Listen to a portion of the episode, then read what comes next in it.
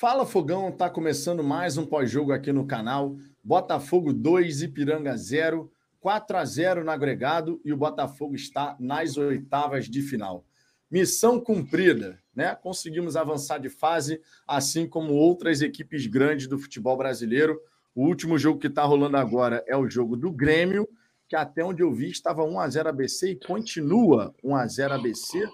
Já pensou sai um 2 a 0 ABC e vai para pênaltis? O Internacional quase rodou para a equipe do CSA, o Corinthians quase rodou para a equipe do Remo, o Atlético Mineiro quase rodou para a equipe do, do Brasil de Pelotas quase tivemos algumas surpresas nessa terceira fase da competição. Mas o Botafogo, depois de vencer fora de casa por 2 a 0, conquistou novo resultado positivo dentro do estádio Newton Santos, mais um com a grama sintética, o que é um ponto extremamente positivo, porque afinal de contas, quando a gente vai conquistando bons resultados dentro de casa, isso vai dando confiança, jogadores, a torcida, a comissão técnica vão ficando, claro, com aquela moral de que em casa a gente é que manda. E é isso que a gente espera que possa acontecer ao longo dessa temporada, né? Que dentro do estádio Newton Santos nós tenhamos o Botafogo mostrando para os adversários: aqui mandamos nós.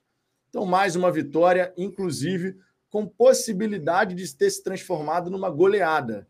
O que não aconteceu, ou porque o Botafogo não conseguiu guardar a bola lá dentro, mas também não tirando mérito do goleiro adversário que fez boas intervenções. Eu não sei exatamente o nome do goleiro, acho que é Kaique, mas fez boas defesas ali, seja em chute do Luiz Henrique, seja em chute do Segovia, meu irmão. Que pancada o Segovia mandou no segundo tempo, uma bola com curva. O goleiro já estava passando da linha da bola, conseguiu fazer a defesa. Esse menino tem o apoio da torcida botafoguense. No estádio, a galera já entrou no delírio com o Segovinha a galera aplaudindo, cantando o nome dele. E a gente torce muito para o sucesso do garoto, que realmente não está sentindo a pressão de vestir a camisa do Botafogo. Primeira experiência no exterior, jogava no Guarani do Paraguai e no Botafogo, meu irmão, segue jogando o futebol dele como se tivesse assim, a pelada de fim de semana e o moleque está mandando bem demais. Entrou realmente muito bem nessa partida. Outros jogadores foram bem, claro. A gente tem que enaltecer, por exemplo, o Lucas Perry, como de costume, o PR, quando é chamado à ação, está lá para defender, fez duas grandes intervenções. Foram três boas defesas, mas duas delas realmente defesas assim espetaculares do Lucas Perry.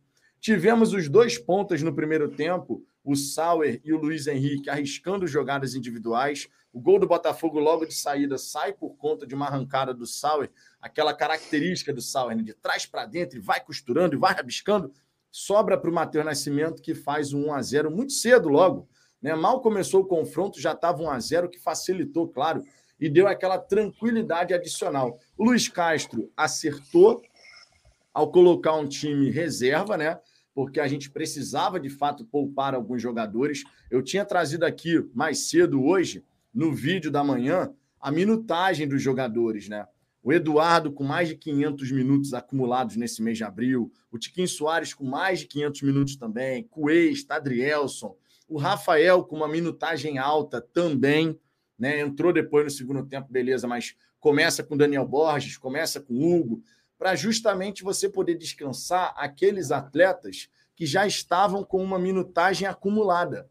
Então foi muito interessante a escolha do Luiz Castro, entendendo que era um jogo onde a gente tinha uma margem segura de 2 a 0, construída na primeira partida, e justamente antes de um clássico importante, você podendo fazer, né, utilizar, digamos assim, essa gordurinha que você fez na primeira partida. Isso é um ponto bem interessante de se, de se destacar. As escolhas do Luiz Castro, entendam, foram acertadas na hora de escolher o 11 inicial. O time do Botafogo, na primeira etapa, fez um bom primeiro tempo, na minha opinião.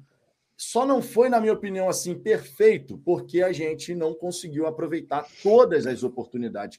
Se tivesse terminado o primeiro tempo os 4 a 0 não teria sido 4 a 1 porque o Sauer fez uma defesaça. Se fosse 4 a 1 por exemplo, não teria sido nenhum absurdo. O Botafogo teve volume de jogo e criou situações para isso.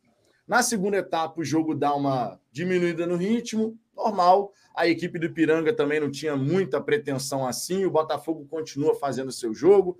A gente de vez em quando erra coisas bobas, mas era a equipe reserva, claro, isso tem que ser considerado. Mas de modo geral, vamos botar assim: se tivesse sido uma goleada do Botafogo, 5 a 1 6 a 2 teria sido nenhum absurdo. Só que a gente realmente não conseguiu concluir todas as circunstâncias de gol que a gente teve ao longo da partida, colocando a bola lá dentro da casinha, né? Só faltou isso realmente, porque de resto, nós tivemos uma equipe que conseguiu produzir boas situações ofensivas. Nem sempre o jogo foi um jogo assim que fez a galera se animar no estádio. Agora estou passando a perspectiva da arquibancada. Na arquibancada, por diversas vezes, a impressão era de um jogo que estava um ritmo mais lento, daqui a pouco surgiu algum lance de perigo do Botafogo. A impressão que a gente teve da arquibancada muitas vezes foi essa, tá? Não sei como é que foi de vocês, por exemplo, assistindo todos os lances com replay e tal da televisão. O Ricardo vai poder comentar de forma mais abrangente sobre isso. Mas lá no estádio, primeiro tempo se encerrou, parte da torcida aplaudiu, outra parte ficou quieta, ficou aquela coisa meio assim: é, tivemos oportunidades, não aproveitamos os caras tiveram um, os, o PR fez uma grande intervenção e a gente ficou meio assim, meio assado na arquibancada, mas aconteceu dessa maneira como eu estou falando. Parte da arquibancada aplaudindo no fim do primeiro tempo, outra parte quieta. Na segunda etapa, a mesma coisa, né? O Botafogo teve chances, o, o Ipiranga também, no fim do jogo aplaudiu a torcida, mas não foi aquela coisa assim efusiva, enfim. Quero saber a opinião de vocês também, claro, sobre esse confronto. O Ricardo podendo passar aqui a visão dele. Mas é muito interessante, claro, a gente poder falar aqui. Mais um jogo em que o Botafogo não perde. É um jogo que antecede um clássico fundamental né, pelo Campeonato Brasileiro. Todo botafoguense está na expectativa para a gente poder fazer um bom jogo contra a equipe do Flamengo. É mais um jogo como visitante, né? Porque no Maracanã nós somos visitantes. O Flamengo vai ter a maioria da torcida, os 10% lá do Botafoguense estarão ocupados, certamente e a gente espera que mais uma vez a minoria calhe a maioria e a gente consiga um bom resultado. Sempre destacando que, independente do que acontecer no fim de semana, isso não pode ser um divisor de águas negativo. Clássico pode acontecer de tudo, irmão. Tu pode ganhar, tu pode empatar, pode perder, é de tudo. Clássico realmente, ainda mais agora que a gente pode ver um Botafogo e Flamengo sem aquela disparidade técnica gigantesca que já existiu, era um abismo que estava existindo entre Flamengo e Botafogo. Agora não mais. Então, clássico pode ter de tudo. Que a gente possa apoiar o Botafogo em busca de um resultado positivo, mas caso esse resultado não venha, é olhar para frente. Porque vai ter LDU, vai ter Atlético Mineiro, vai ter Corinthians e o Campeonato Brasileiro vai seguir e a gente vai precisar seguir buscando os resultados positivos. Então, nesse momento, é curtir os resultados, mas caso não aconteça aquilo que a gente deseja, manter a tranquilidade, porque o time tem que seguir na mesma pegada que vem apresentando. E a gente espera, claro, que o time possa seguir se desenvolvendo, evoluindo, porque há margem para evoluir, há margem para melhorar. E eu acredito que tanto os jogadores quanto a comissão técnica estão em busca e vão buscar ferrenhamente alcançar esse nível de, esse nível de desempenho que garanta ao Botafogo o grau de competitividade cada vez mais elevado. Celebremos aqui um 4 a 0 no agregado, mais uma vez na terceira fase da Copa do Brasil, assim como foi no ano passado. O Botafogo passa tranquilo, sem sustos, conforme a gente espera desse novo Botafogo. Que venham as oitavas de final, venha quem vier, o Botafogo tem que estar preparado. Mas já estou curiosíssimo para saber qual será o nosso adversário na próxima fase da competição. Os, os, grandes estão aí, todos os grandes estão aí, só falta a confirmação do Grêmio, que deve avançar, imagino, né? Nesse momento, repito, Grêmio 0, ABC 1. O Grêmio venceu o primeiro jogo por 2 a 0 então tá avançando aí, mesmo perdendo em casa. Oitavas de final promete, hein, Ricardo? Uma boa noite para você, uma boa noite para a galera. Deixe o seu like, se inscreva no canal para que a gente possa alcançar a marca dos 30 mil inscritos. Contigo, vou marcando aqui alguns comentários para a gente já favoritar e trazer a galera participando da resenha. Quem quiser ter prioridade de resposta, mande seu superchat, vai dar essa moral aqui para o nosso trabalho. Você também pode ser membro do canal, mas de modo geral, a gente vai buscar trazer várias mensagens aqui, pontos de vista, para que a gente possa fazer essa resenha. Uma boa noite para todos. Ricardo Azambuja, tá contigo. Boa noite. Queria já começar, obviamente, acabei de dar boa noite para todo mundo, porque eu sou uma pessoa educada, mas eu queria já começar te pedindo um favor, Fito. Tem como você abrir meu Twitter? Por favor, só para mostrar, claro.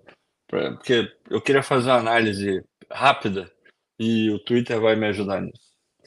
É, fala um pouquinho do jogo. Cara, não tem nem tanto o que falar. Foi mais um jogo onde o Botafogo tá, conseguiu demonstrar que claramente vem evoluindo a gente vinha observando uma evolução em termos de resultado. A gente estava conseguindo os resultados, mas o desempenho estava ficando um pouco mais para baixo. A, a balança estava desequilibrada, né? A gente está conseguindo equilibrar os resultados com o desempenho. Brilhante? Não, não é brilhante. Mas é, antes do jogo, no Twitter, eu botei lá quando eu vi a escalação, eu falei, gostei e eu tô confiante para o jogo. Aí teve, eu esqueci o nome do usuário, gente boa pra caramba, tá sempre interagindo comigo. Ele falou: Hum, não sei. Ele não estava tão confiante. Esse time de hoje, ele faz aquilo que a gente esperava que o time tivesse feito em vários momentos no começo da temporada. Esse time de hoje deixaria a gente é, confiante de ir pegar a portuguesa e ganhar da portuguesa tranquilamente. Até mesmo com um time é, misto ou reserva. E isso é, é, uma, é, Cara, perto do que a gente estava, isso é uma baita de uma evolução, sabe? E, e eu vejo algumas pessoas, pelo que você falou aí, tinha, e eu vi aqui no chat também, com 15 minutos tinha gente que tava meio que reclamando, e eu não sei se estava vaiando na, na transmissão, não deu para ouvir. Não, no estádio, sinceramente, com tá. 15 minutos eu não vi ninguém vaiando. É, pelo menos eu... onde eu estava, né? Onde tá, estava. beleza. É, e eu tô falando isso só porque, cara, a gente tem que entender que tá longe do que a gente quer. Tá longe do que a gente quer. Tá longe do que esse time pode oferecer. Esse time não tá oferecendo o máximo que ele pode. Não é um esquadrão, não vai ganhar o brasileiro, não é nada disso que eu tô falando, mas a gente pode jogar mais bola do que a gente está jogando, tá? Mas tá melhorando, tá ficando confiável, tá ficando competitivo. E esse, e esse gramado tem ajudado bastante também. Hoje, na, na no intervalo, o, o jogador do, do Ipiranga ele falou: ah, a gente demorou um pouquinho para se acostumar com o gramado, porque fica muito rápido o jogo. Não é à toa que a gente tem conseguido fazer gols no começo dos jogos. A gente tem colocado é, um, um, nível de intensidade alto e esse fator do gramado pode estar ajudando também a acelerar, porque o time não não está esperando, não sabe como lida. Depois, obviamente, vai acostumando. Mas esse efeito inicial ele tem sido muito poderoso para o Botafogo. E que bom que a gente está conseguindo usar, porque a gente poderia não estar tá conseguindo usar, poderia não estar tá servindo para nada. E, isso é muito legal, cara, de ver. O Botafogo está entrando sempre ligado no jogo. Importante. Independente do adversário. Foi contra o São Paulo, hoje contra o Ipiranga. A gente está fazendo aquilo que a gente precisa fazer. É... A gente está organizado, coisa que é importantíssimo para um campeonato brasileiro. A gente está sendo competitivo, coisa que é muito importante para a Copa do Brasil, para o brasileiro e para a Sul-Americana. E, assim, tá dando uma tranquilidade, que é aquilo que a gente precisava muito, muito, muito. É a tranquilidade de assistir o jogo e saber que as coisas vão acontecer, a tranquilidade de ver esse próximo clássico é, chegando perto. E a gente não tá. Tudo bem que a fase do Flamengo dá uma ajudada, porque eles ainda estão se encontrando, né? Não vou nem levar em consideração o jogo contra o Maringá, porque, pelo amor de Deus, né? É, o nível de dificuldade da Série A é muito maior, com todo o respeito do mundo ao Maringá. Mas a gente chega, não, não, não vou dizer equilibrado, porque em qualidade técnica o time do Flamengo é muito melhor do que o nosso. É óbvio que tem muito mais jogadores decisivos, aquela história toda que eu não preciso ficar falando aqui, porque todo mundo sabe, não tem como mudar isso. Pelo menos não por enquanto.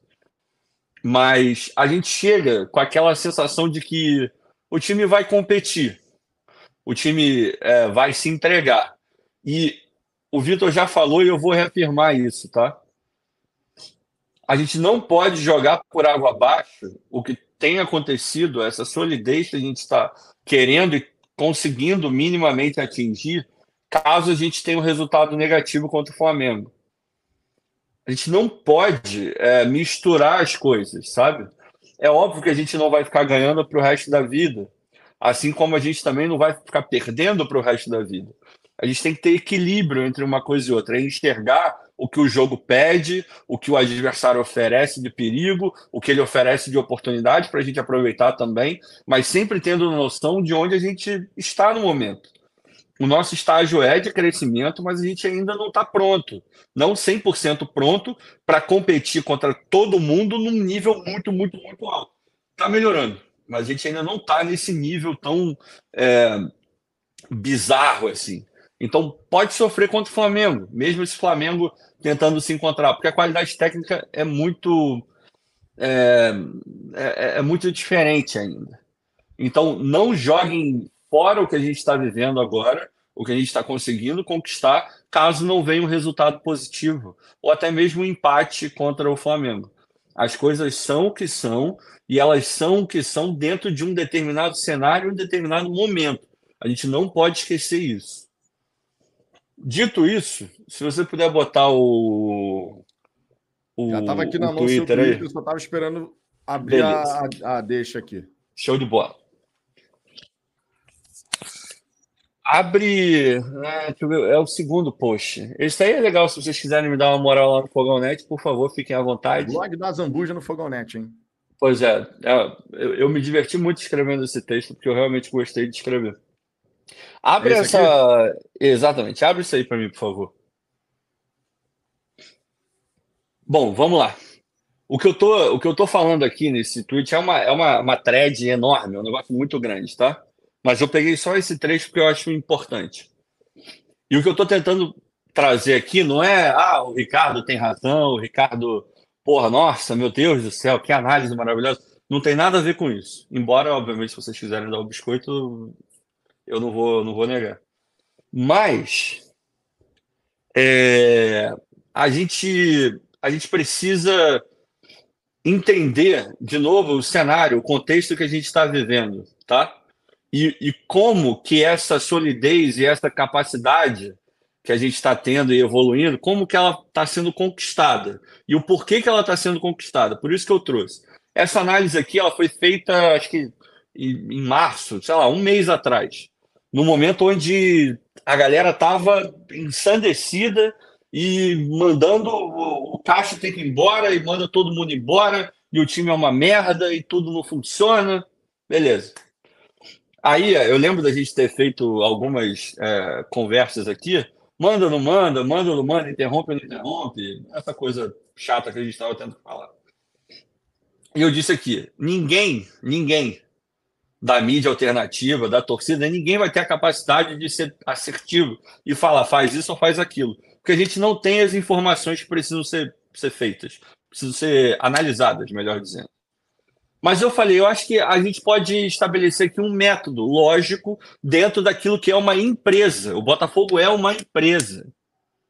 Botafogo é uma empresa. Eu estou falando isso agora para a gente levar para frente, para que essa, esse movimento que a gente está vendo agora ele possa ser sustentado e a torcida entenda o porquê que certas coisas acontecem e porquê que certos apoios são precisos e necessários.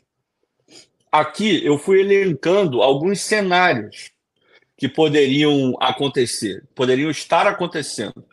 Aí eu falo aqui, vamos fazer uma conversa e dali a gente vai ver algumas coisas surgindo. O elenco não aponta algo grave no relacionamento, apenas situações sem maiores complicações ou até mesmo nenhum problema.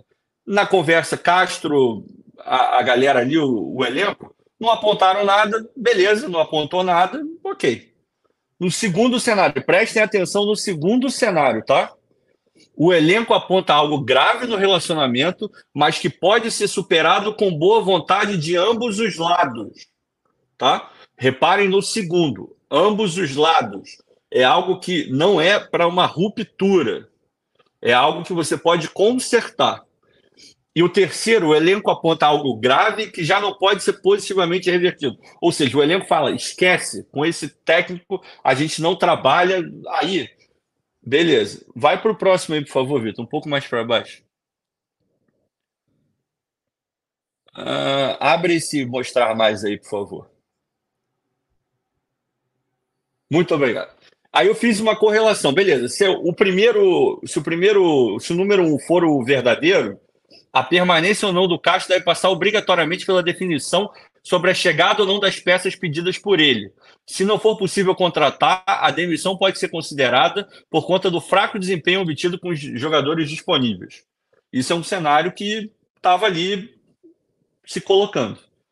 Agora, reparem nesse segundo cenário, lembrando que haviam várias notícias de que os jogadores e o, e o, e o técnico é, tinham se desencontrado, tá?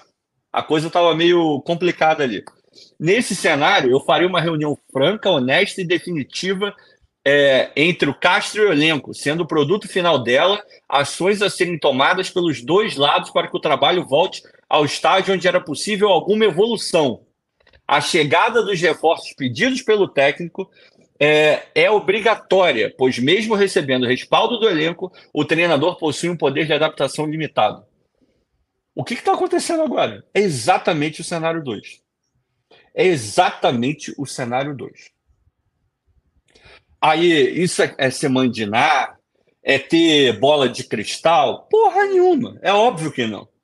Isso é você pegar e entender o contexto. Isso é você pegar e não ser afobado na hora de, e emocionado na hora de, de olhar e entender a situação. Isso é você olhar e falar: eu não tenho condições de vir aqui e, e dizer o que, que deve ser feito. Eu posso ter a minha opinião e a minha, e a minha questão. Agora, cravar não tem como. Aconteceu exatamente o segundo cenário. Exatamente o segundo cenário. O que eu estou querendo falar com isso? Tudo que a gente está vivendo agora, tudo que a gente está vivendo agora, só foi possível, obviamente tem a questão da multa também que a gente não vai ignorar, porque né, a gente sabe que o Texas não queria pagar a multa. Mas tudo que está acontecendo agora foi porque rolou essa história toda que está aí. E obviamente eu escrevi isso sem saber, eu não, não, não, não, tava, não, tinha contato com ninguém lá dentro. Nessa época ainda não tinha. A gente precisa pensar o futebol de uma maneira diferente. A gente precisa entender que o nosso cenário é diferente. E por que, que eu estou pontuando isso? Porque agora a gente começou a temporada e agora as pedreiras vão vir. As pedreiras vão vir. A gente vai pegar aí Atlético Mineiro, Corinthians, Flamengo. Nesse momento a gente não pode esquecer o que trouxe a gente até aqui e como o Botafogo está sendo gerido. Porque se a gente começar a ah, perder um jogo, perdeu dois, voltar tudo, aquela mesma ladainha de ah, fora caixa, nananã, nananã, nananã, nananã, nananã, meu irmão, não vai adiantar. A gente vai voltar para uma estaca zero, a gente não pode voltar para lá. A gente precisa entender que o futebol brasileiro ele vive de oscilações, principalmente no Campeonato Brasileiro. E a continuidade é um baita de um remédio para essas oscilações. É, o Castro do o técnico dos sonhos? Não é mas dá para ver que os caras estão estão evoluindo. Dá para ver que houve uma correção de rota ali. E é isso que eu prego aqui e vou continuar pregando. Tem hora que não é para ruptura, tem hora que a emoção tem que ficar de lado. Tem hora que a razão tem que ser colocada no centro de tudo. E botando a razão no centro de tudo, a chance de você obter um resultado melhor é muito maior. Muito maior. Então, eu fiz questão de trazer isso depois de um momento consolidado bom, para ninguém dizer que eu estou falando isso no momento. Ah, ah, ah, eu falei isso no momento ruim e estou falando isso no momento bom. Espero que a gente consiga levar isso para frente. Porque não adianta falar de médio e longo prazo se não bancar essa história. Tem que bancar. Se não bancar, não adianta. Vira só discurso e de discurso a gente já está cheio. A gente viveu de discurso bonito até hoje. E a gente sabe a merda que a gente se enfiou. Dito isso, já falei sobre o jogo, já dei isso, já, já dei essa historinha toda aí. E agora a gente segue, porque eu quero muito falar do Perry. Eu estou emocionadíssimo com, com o Lucas Perry. Irmão, o Lucas Perry é um absurdo. Ele é um absurdo. Lucas ele é um é absurdo. Um absurdo. O que esse cara tá fazendo é uma coisa impressionante. Porque assim, quando você tem um bom goleiro, é claro que você não quer ver o Botafogo jamais sendo atacado. Todo botafoguense, se tiver que escolher, tu prefere ver cinco defesas espetaculares do PR numa partida ou nenhuma? Nenhuma. O Botafogo não está sendo atacado, ele não precisa nem trabalhar, está lá assistindo a partida. Porém, a gente tem visto, até mais até do que eu gostaria, o PR fazendo várias defesas impressionantes, cara. O adversário tenta tirar do PR, e como diria nosso glorioso Gilmar do Opinião Fogo Play, é uma envergadura do PR. Meu irmão, meu irmão. É uma coisa espetacular, cara. É uma coisa espetacular, lá, de verdade. Eu botei lá no Twitter. Eu não estou exagerando e não há quem me convença do contrário. O PR, ele tem potencial para ser titular da seleção brasileira, cara. O PR não, é foda. Nessa pegada tem. Nessa forma, cara, eu já começo a olhar e falar, se ele não for convocado para a próxima, eu já, já começo a ficar desconfortável. Porque não tem nenhum goleiro brasileiro agarrando mais que ele. Não tem. Não tem. O PR, o PR tá um absurdo. É uma parada espetacular e que bom, que bom que a gente tem esse tipo de profissional no Botafogo. E melhor ainda ter contratado o PR por 250 mil dólares. Não, isso aí é surreal, cara. Meu irmão, eu isso é fico é imaginando a cara do dirigente do São Paulo, olhando o PR jogando o que ele está jogando. Ó, a gente ri agora, mas nós, há pouquíssimo tempo atrás, estávamos desse outro lado da mesa. Ah, cara. É. Não aceita é. qualquer coisa, vende aí. Tanto é, não precisa ir muito longe, não. O Andrei, né? O And... Andrew, Andrew. Era o Andrew, né? Tem, porque tinha o Andrei e tinha o Andrew. O, Bot... o goleiro do Botafogo uhum. que foi para Portugal era o Andrew, né? Uhum. Era o irmão mais novo, que está sendo bem avaliado para caramba lá em Portugal. Saiu do Botafogo de graça. Botafogo mantendo 30% só dele. Então a gente já esteve desse outro lado da mesa. E é muito legal você ver, cara, o Botafogo encontra um goleiro, último colocado da Série B era o Náutico, do Lucas Perry. Último colocado da Não, Série B. Isso é surreal, que veio a ser rebaixado. E você hoje olha para o gol do Botafogo e você fala: o PR agarra pra cacete, meu irmão. É espetacular. Ele é, foda. é espetacular. ele é foda. Não tenho o que falar, não sei isso. O PR é um absurdo. E que bom que ele não, defende ele, as coisas ele, do Botafogo. Não, ele é, é, surreal, assim. E, e, isso fala muito sobre o que é o Botafogo, o que já é o Botafogo SAF, e o que é clube que vive numa realidade completamente paralela como o São Paulo vive. Porque abrir mão, abrir mão de um goleiro desse nível é, é, aquele negócio. Tudo bem que ele não devia agarrar tudo isso no São Paulo.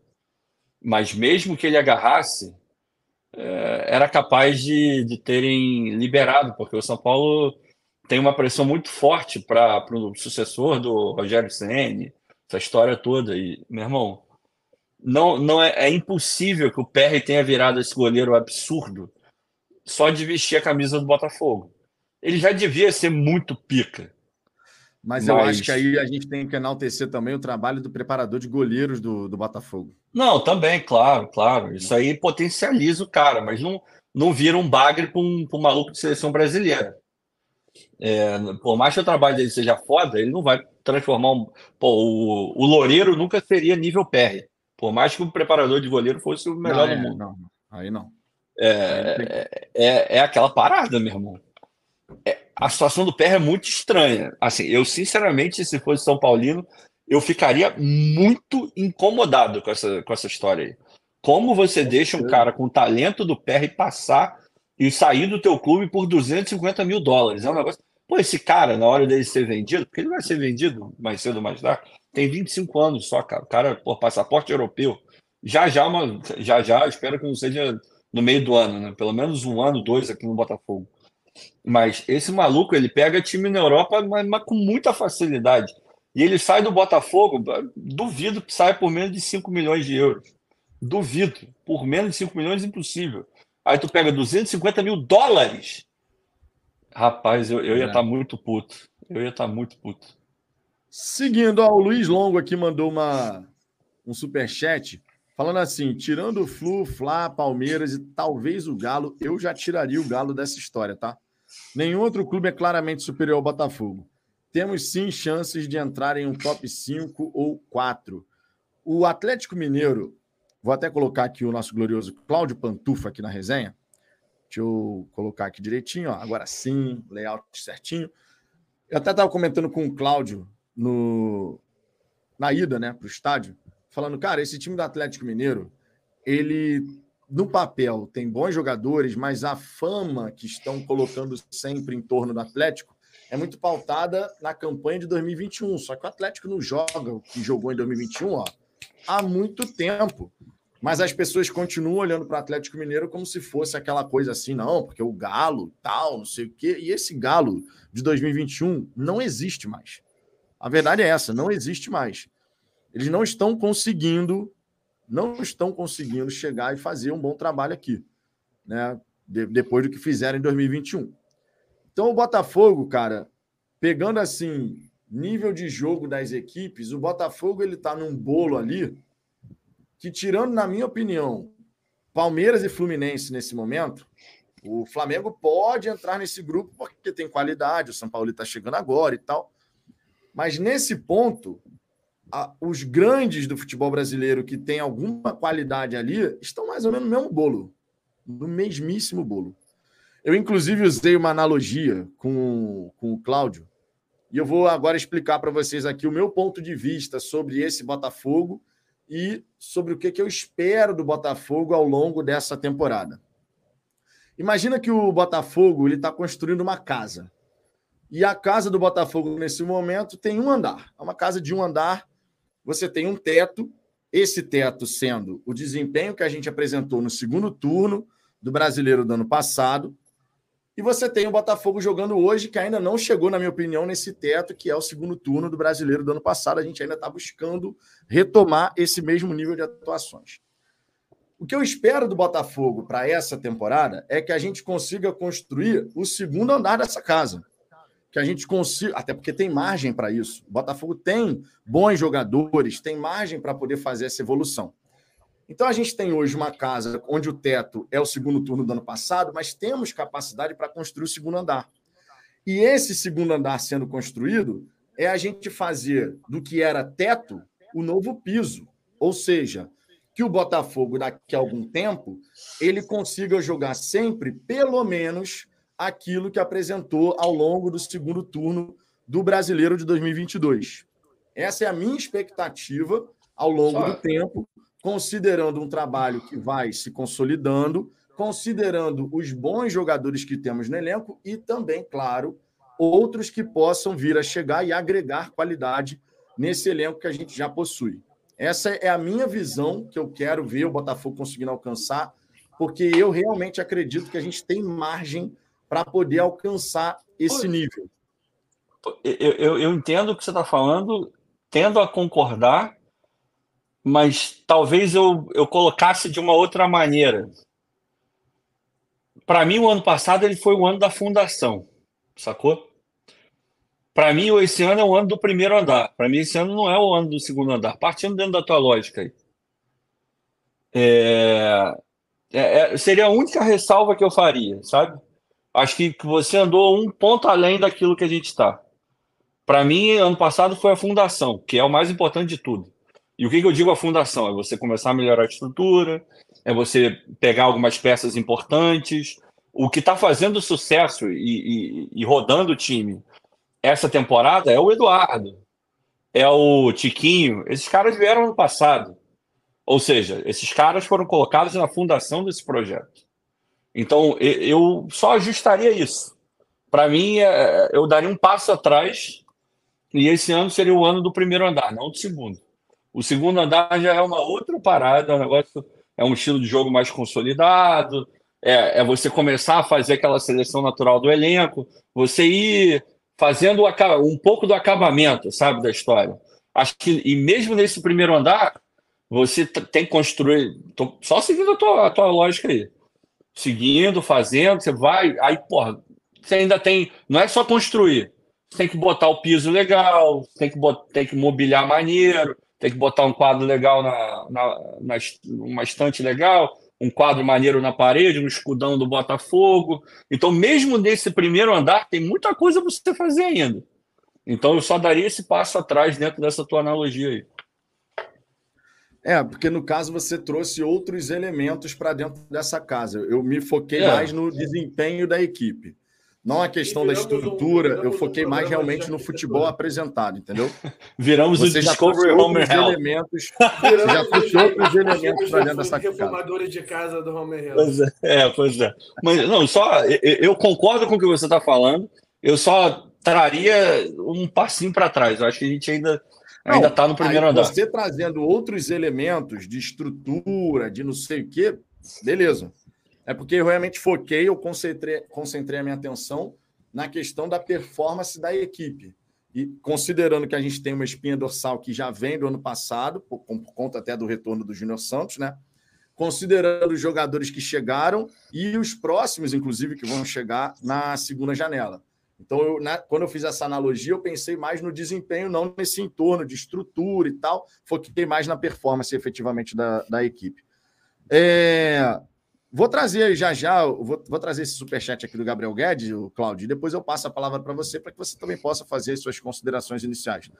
O Gabriel aqui, ó, torcida está impossível. Falam em mudança, mas a mentalidade ainda é de derrotado. A mídia chama a gente de lixo e a torcida reforça a ideia. A mudança tem que começar por nós. Vamos valorizar o que temos. Olha, honestamente, eu não vi, pelo menos sinceramente, eu não vi a torcida reforçando essa ideia do que, essa, ainda mais quando você foca, foca aqui na a mídia, chama a gente de lixo e a torcida reforça a ideia. Eu, honestamente, não vi isso acontecer. Pelo contrário. Não, não, não eu também não. Eu, eu não vi a torcida é. reforçando essa ideia de time lixo. Eu, eu não. não vi. Eu não vi. O que eu vi foi a não torcida agora. indignada né? É. Assim, na época de maus resultados, tem muito torcedor que fala que o time é uma bosta, não sei o quê. Sim, uhum. acontece. Uhum. Mas com a cabeça fria, acho que o Botafoguense, de modo geral, ele olha para o elenco e ele enxerga bons valores. Porém, com lacunas, que é o que a gente sempre fala. Esse elenco ainda ele tem pode lacunas. estar fazendo alguma associação com relação à torcida no estádio. Será? Pode ser. É, deu o quê? Deu 11 mil hoje? Foi isso? Foi. Foi. É, um público dentro daquilo que eu estava imaginando. Até cheguei a falar, ah, acho que vai dar uns 12 mil no máximo. Ah, cara. 11 mil quebrados, assim.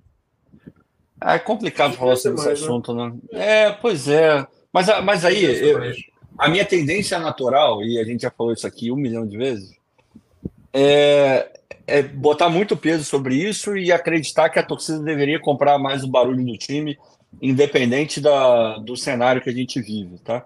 Porque essa é a maneira como eu vejo o futebol, é a maneira eu como também. eu sempre vivi o futebol. Mas a gente sabe que a torcida do Botafogo, as outras também são emocionadas nesse ponto, mas a torcida do Botafogo é um degrau acima, talvez até dois, por conta de toda a merda que ela, que ela viveu nesses últimos anos. Né? Pois é. Então, tem que dar esse desconto, tá? Mas aí, a minha tendência natural era vir aqui e falar, porra, o público foi uma merda. 11 mil, pô, o time jogando bem, pô, gramado maneiro, pô, cheio de ativação no estádio, tem hambúrguer legal, é cachorro quente, uma porrada de coisa que o é Botafogo tá fazendo. Pois é, é aí, tá vendo? Hoje eu provei, tá hoje eu provei. Tá vendo? Aí, porra, a tendência é que você olhe e fala, pô, vamos trazer mais gente pro estádio, né? Tá melhorando, não é isso que todo mundo queria? Um time mais entrosado, resultados, estrutura, é, entretenimento, a coisa tá sendo feita, tá ali, tá longe do ideal, mas Tá melhorando. Claramente o produto Botafogo hoje, para quem vai ao estádio, já é um produto melhor do que aquele que era antes. Isso é inegável. Eu até publiquei algumas coisas no Twitter lá, algumas ações maneiras e tal. E se alguém não viu e quiser ver, dá um pulo lá. É... Cara, eu tava com esse pensamento prontinho para mandar. Aí eu tava vendo o jogo do Grêmio. O Grêmio, tão decantado, com o Luiz Soares, o cacete a quatro. A arena tava vazia, cara. Tava vazia. Aí eu, aí eu vou olhar e falar, porra, o Grêmio, que tá aí vindo bem, estava emocionado com o campeonato estadual e tem um craque mundial, não sei o quê. O Grêmio, sei lá, deve ter colocado a mesma coisa, se não um pouquinho mais do que a gente botou hoje. Aí eu vou vir aqui e vou dar uma martelada forte? Cara, não posso. Não posso. Hoje eu não posso. Agora, contra a LDU, se não tiver mais de 30 mil naquele estádio, aí, meu irmão, aí, aí já é passível de vir aqui e, e dar uma reclamada boa, cara. Porque Dá. os elementos aí é estão aí. Independente. Martelada, pô.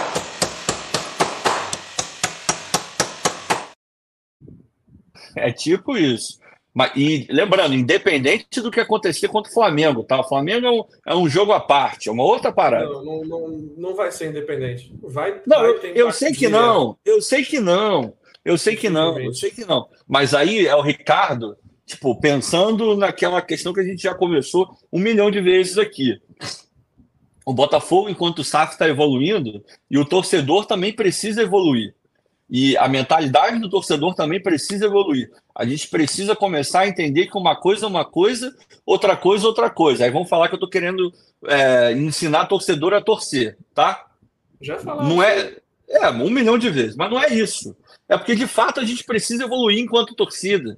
E o, o Castro, hoje na coletiva, ele falou sobre isso. Ele virou e falou: ó, é, no jogo contra o São Paulo, a gente não estava jogando bem em alguns momentos, e a torcida estava apoiando o jogo inteiro, não teve vaia, não teve nada. É isso que a gente precisa entender. É essa evolução que eu estou falando. A vaia, final do jogo, reclamar, final do jogo, intervalo do jogo, beleza. Sem tacar nada em ninguém, pelo amor de Deus. Agora, a gente entender como que a gente pode participar do jogo de uma maneira mais efetiva e inteligente, meu irmão, isso não é querer ensinar ninguém a nada, isso é querer que o cenário melhore que o ambiente seja o mais propício para que todos nós fiquemos felizes no final do jogo. Então, a gente tem que aprender a separar as coisas. Contra a LDU, e a gente tem que bater nessa tecla, por mais que o que você falou é mais pura verdade. Se o Botafogo toma uma goleada, não vai ter nem 20 mil contra a LDU. A gente sabe disso. Aí, ó. Ah, tá vendo? É, a gente sabe que a, que a, coisa acontece assim. Por quê? Porque ainda tem muito essa questão do emocional, do estamos sem ganhar nada. Aí tá vendo? Temos que ganhar do Flamengo, somos SAF, porra, temos o Eduardo e o PR. Meu irmão, calma. Calma, que a parada não é assim. A gente pode ter o melhor time do mundo, a gente pode até ter um time melhor que o do Flamengo e tá arriscado de chegar no clássico e perder pro Flamengo. Assim como eles têm um time bem melhor do que a gente, tecnicamente, a gente pode chegar no domingo e meter 2, 3 a 0 no Flamengo. Alguém acha isso aqui impossível? Não é impossível. É provável? Não. Mas impossível não é. Agora, tem que aprender a separar as coisas, cara. Não pode ficar carregando essa merda para sempre. Porque isso interfere diretamente no apoio que a gente dá ao time. E a gente sabe, a gente. Porra, a gente não deixou o Botafogo ser rebaixado em, em 2019 se não fosse o apoio da torcida, tinha sucumbido, tinha caído. Então, porra, por que não a gente fazer a mesma coisa? E de maneira inteligente e direcionada? Porra, tem que, tem que evoluir, cara. Tem que evoluir. Aí, aí eu, eu vou passar a palavra para o Cláudio, é, mas eu já aproveito para lançar uma pergunta para vocês que estão aqui acompanhando a resenha. Inclusive, fica o meu muito obrigado, claro. Deixa aí o like, se inscreva no canal. A gente está quase ultrapassando a barreira dos 30 mil inscritos. Se você não está inscrito no Fala Fogão, se inscreva e nos ajude a alcançar essa marca que é importante aqui na história do canal. Mas esse lance, cara, de torcida no estádio, presença e tal, não sei o quê, a gente vai ter uma série de situações que vão impactar a presença ou não do torcedor. E o clássico contra o Flamengo, a gente sabe que, historicamente falando, tem muito torcedor que sempre associa a sua ida ao resultado anterior. Muito torcedor. Se ganha o último jogo, aí eu vou. Se não ganhar, eu não vou. Vamos ver como é que isso vai acontecer no, na quinta-feira. A gente espera, claro, um bom jogo do Botafogo diante da equipe do Flamengo. Mas, independente de qualquer coisa, a vida vai seguir, irmão. Ganhando, empatando, perdendo, a vida vai seguir. E contra a LDU é um jogo extremamente importante.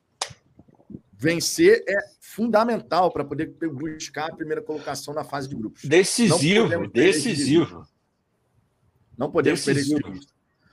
O Felipe Soares aqui mandou um superchat. O superchat, o Felipe. Um superchat? Caraca, superchat. Superchat. É, meu. O problema é que só libera o Oeste Superior depois de esgotar setores caros da Leste e Oeste Inferior. Se continuar assim, vai travar muito público. Cláudio, aproveito para te dar boa noite, passar a bola para você para fazer seus comentários iniciais e já aproveitar para comentar sobre essa questão que o Felipe está lançando aí. Você também entende dessa maneira que essa estratégia do Botafogo de só liberar o a Oeste Superior, que em tese teria um preço ali semelhante a Leste Superior, isso acaba sendo um dificultador para que a gente possa colocar realmente um grande público na quinta diante da equipe da LDU? Boa noite. Boa noite, Vitor. Boa noite, Ricardo. Boa noite, galera que está acompanhando a gente aqui. Mais uma live de vitória. É, cara, acho, acho que essa questão do público é muito, muito complicada da gente falar. Eu acho que se a, se a procura for grande, se a procura realmente for interessante como ela deve ser para o jogo, independentemente de abrir primeiro ou depois, vai lotar. Porque a, a, a lotação é uma só. Então, se a galera realmente chegar junto, comprar o barulho para fazer pressão e tentar lotar o estádio, vai abrir. É, a gente já tinha conversado na, na volta do, na volta do, do Newton para casa, em algum jogo que agora eu não me lembro qual, sobre essas questões de, de como o Botafogo tem feito a questão do, do sócio torcedor, né, de liberar o acesso para o sócio torcedor. Os sócios torcedores alvinegros e gloriosos, eles têm prioridade na escolha do lugar e, além disso, eles têm, eles podem escolher também qual setor que eles vão querer, vão querer entrar, né? Quando, quando a gente vai fazer a, a escolha do nosso ingresso, a gente tem os dois setores da leste e a, e a oeste inferior para escolher, como, como o Felipe está trazendo aí. O oeste superior, ele inicialmente é travado, né? É, mas, assim, você tem uma quantidade de sócios que hoje eu não tenho, não tenho certeza. Acho que a gente está quase bateu 40 já, né? Já está com 41, então, quase 42. Então, só que com certeza os sócios gloriosos e alvinegros eles não, eles não conseguem lotar todos esses, esses setores, o setor leste, superior e inferior. Então, é, quando, quando você chega nos prêmios, nos, nos sócios mais, mais básicos, de planos mais básicos, eles ainda têm a, disponibilidade dos setores para dos setores para comprar, tanto leste quanto oeste inferior. É, o, problema aí, cara, é uma questão logística e lógica que o Botafogo está tá colocando. E ela é muito clara. justamente aí também. Tanto a então, questão da norte é, é, uma dessa. A, o setor norte ele hoje não estava aberto e ele também não abre logo de cara justamente por setorização que o Botafogo escolhe fazer para questões de, de custo porque se eu não tenho uma, uma, uma, busca muito grande por ingresso, eu não tenho por que abrir meu estádio todo, que é uma coisa que a gente já vinha, já vinha vendo até antes de virar SAF. Não, e vai para e além disso, até, tem uma questão que ela é, ela é matemática pura e simples. Você tem um ingresso muito caro na leste inferior. Muito caro, tá muito caro mesmo, o avulso, tá? E como você bem Sim. falou, o sócio torcedor ele não é suficiente para lotar aquele estádio, aquela, aquela parte. Então você vai ter que botar a gente avulsa para dentro. E com ingresso muito caro, se você abre o outro lado, a chance de você ter esse setor não cheio é enorme, porque as pessoas vão migrar para o outro lado, porque o ingresso está mais barato lá, na Oeste. Então você fechando a Oeste, que é uma opção mais barata, e todo mundo sabendo que vai uma grande é, quantidade de gente fazendo check-in para cima para ficar com as organizadas, você tenta não matar a parte de baixo, porque é ela que aparece na TV também.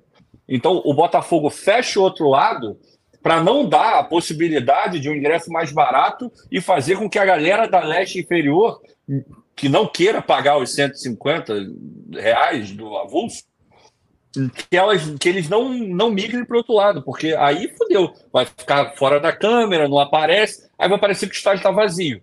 Então o que eles estão fazendo é forçar, e, e é uma burrice, porque eles estão forçando porque eles impõem uma condição que é errada, que é ruim, que é um ingresso muito caro avulso. Então é por isso que eles estão fazendo essa, essa história toda, para forçar que vendam os ingressos da leste inferior a 150 reais, que em teoria, se você tiver outra opção, eles não vão ser vendidos. E é por isso que eles estão fazendo. o plano do sócio torcedor para subir também. É isso que eles estão fazendo. Outra, Só que desses moldes, você não vai lotar o estádio, a menos que seja semifinal e final de campeonato. Você Exatamente. não vai lotar. É, esse é o problema. E aí a gente tem um grande problema nas mãos, né? Porque a gente pode ter uma temporada em que o Botafogo vai estar tá indo muito bem e, de repente, o público no estádio, por conta desses fatores, não vai acompanhar essa demanda reprimida, digamos assim. Porque. Quanto é que estava o ingresso tá hoje? querendo ir, mas. Quanto é que estava o ingresso na leste inferior hoje, avulso? Alguém sabe? Quanto é que estava? eu tava honestamente nem, nem cheguei a ver, cara. Eu honestamente nem, nem cheguei a ver. É. Eu sei que teve um preço diferenciado. Não, isso é na Sul-Americana, né? Um preço diferenciado, desconto para quem é plano branco, plano preto, foi é. até maior do que é o, o usual e tal. Mas é algo que o Botafogo vai ter que ir avaliando e pensando ao longo da temporada para a gente poder realmente ter setores esgotados, né? Isso é um ponto extremamente relevante aqui. Aí, 150 reais. Alguém vai pagar cento, alguém em sã consciência. Só um cara muito tarado mesmo e que está passando pelo Rio de Janeiro, não mora no Rio de Janeiro, fala, essa é a minha única oportunidade do ano de ver o Botafogo. Alguém em sã consciência vai pagar 150 conto, ou na meia, 75, para ver um jogo que já está 2 a 0 contra o Ipiranga? Não vai pagar, porra. Então, para que, que você coloca um preço desse? É para ninguém ir, porra. Aí entra aquela. Tem que ser flexível. Tem que ser flexível. Até aquela história da própria NBA, cara. Quando é um jogo. Não, só NBA, não. Todos, esse, todos esse fazem é isso. Um jogo que devia dar 10 reais para entrar. Todos fazem isso. A NBA faz isso, o MLB faz isso. Tudo. Por quê? Porque é o lógico. O apelo ele vai influenciar diretamente no preço. Um jogo merda, você não pode cobrar ingresso premium. Tem que cobrar e não, ingresso adianta, merda. E não, e não adianta dizer, ah, não, eu tenho que colocar esse preço para valorizar o meu sócio porque o sócio está cagando para um. Eu, não tá, menos... ele já pagou, já pagou, já eu era. Já paguei, eu já tenho direito a ingresso aquele, aquele jogo ali, é. vou ter a minha prioridade, vou continuar dando mole. ingresso tranquilo. Exato, estão dando mole, estão dando mole, tem que ser variável. Tem, tipo tem que ser variável. É, é, a, política, a política de preço de ingressos não pode ser engessada. Não, você não tem pode. que ir entendendo o cenário que você tem. E ah, esse jogo aqui é, não tem muito apelo. Então eu vou fazer cada uma jogo, coisa diferente. É porque assim, você nunca pode desconsiderar que, ah, beleza, abrir o estádio, você já tem um custo, porque você já está abrindo equipamento. Só que quando você traz, num jogo que tem pouco apelo, você traz mais torcida para dentro, você tem os outros consumos dentro do estádio. Você também consegue gerar receita através do consumo de bebida, de comida, estacionamento, tudo isso acaba entrando na conta. A gente não pode Loja desconsiderar. Que voltou né? a ter. São pontos. É, agora voltou a ter. Inclusive, o Botafogo ampliou os pontos da Botafogo Store, do quiosque, né? Que foi projetado pelo nosso glorioso Leandro Xavier. Gente Ficou realmente boa demais. Gente boa demais. E agora você tem outros pontos né, de venda da Botafogo Store dentro do estádio Newton Santos. Isso, isso era uma coisa que a gente sempre falava aqui da necessidade. Cara, isso é um ponto que eu posso falar aqui, encher o peito assim de orgulho para falar porque a gente aqui, quando fazia as nossas resenhas especiais, e a galera que acompanha o canal vai saber do que eu estou falando, durante a Série B, por exemplo, lá em 2021, quantas vezes fizemos resenhas para poder conversar sobre cultura, experiência do torcedor no estádio, vários assuntos interessantes, e por diversas vezes falamos coisas da época que a gente está vendo agora acontecer. Então, assim, a gente fica muito orgulhoso de saber que a gente já fomentava aqui no Fala Fogão essas questões. Hoje, por exemplo, com atividades para criança. Pô, meu irmão, eu lembro da gente fazer essa resenha, Ricardo, falando a necessidade de você ter o Botafogo Day. A gente lembra dessa história? O Botafogo Day, você to torna a ida ao estádio uma coisa da família. Porra, meu irmão, é muito legal você ver que isso está saindo do papel. É muito legal, de verdade. São esses pequenos detalhes assim que a gente vai percebendo as mudanças que estão acontecendo no nosso Botafogo, né? O Gerson Luiz, infelizmente, a nossa torcida encolheu. Acho que quem vai ao estádio são sempre os mesmos e ninguém consegue ir a todos os jogos. Eu não compro esse discurso, não, sinceramente. Cara, a gente tem dois problemas, né? A gente tem um problema de preço, que tem gente que quer ir e não consegue ir. E a gente tem um outro problema que ele independe do preço que é a pessoa que hoje já poderia ir, ela não vai. É, são duas coisas diferentes. E, e não e, e, isso quer dizer que se você atacar um, não necessariamente você vai resolver o outro.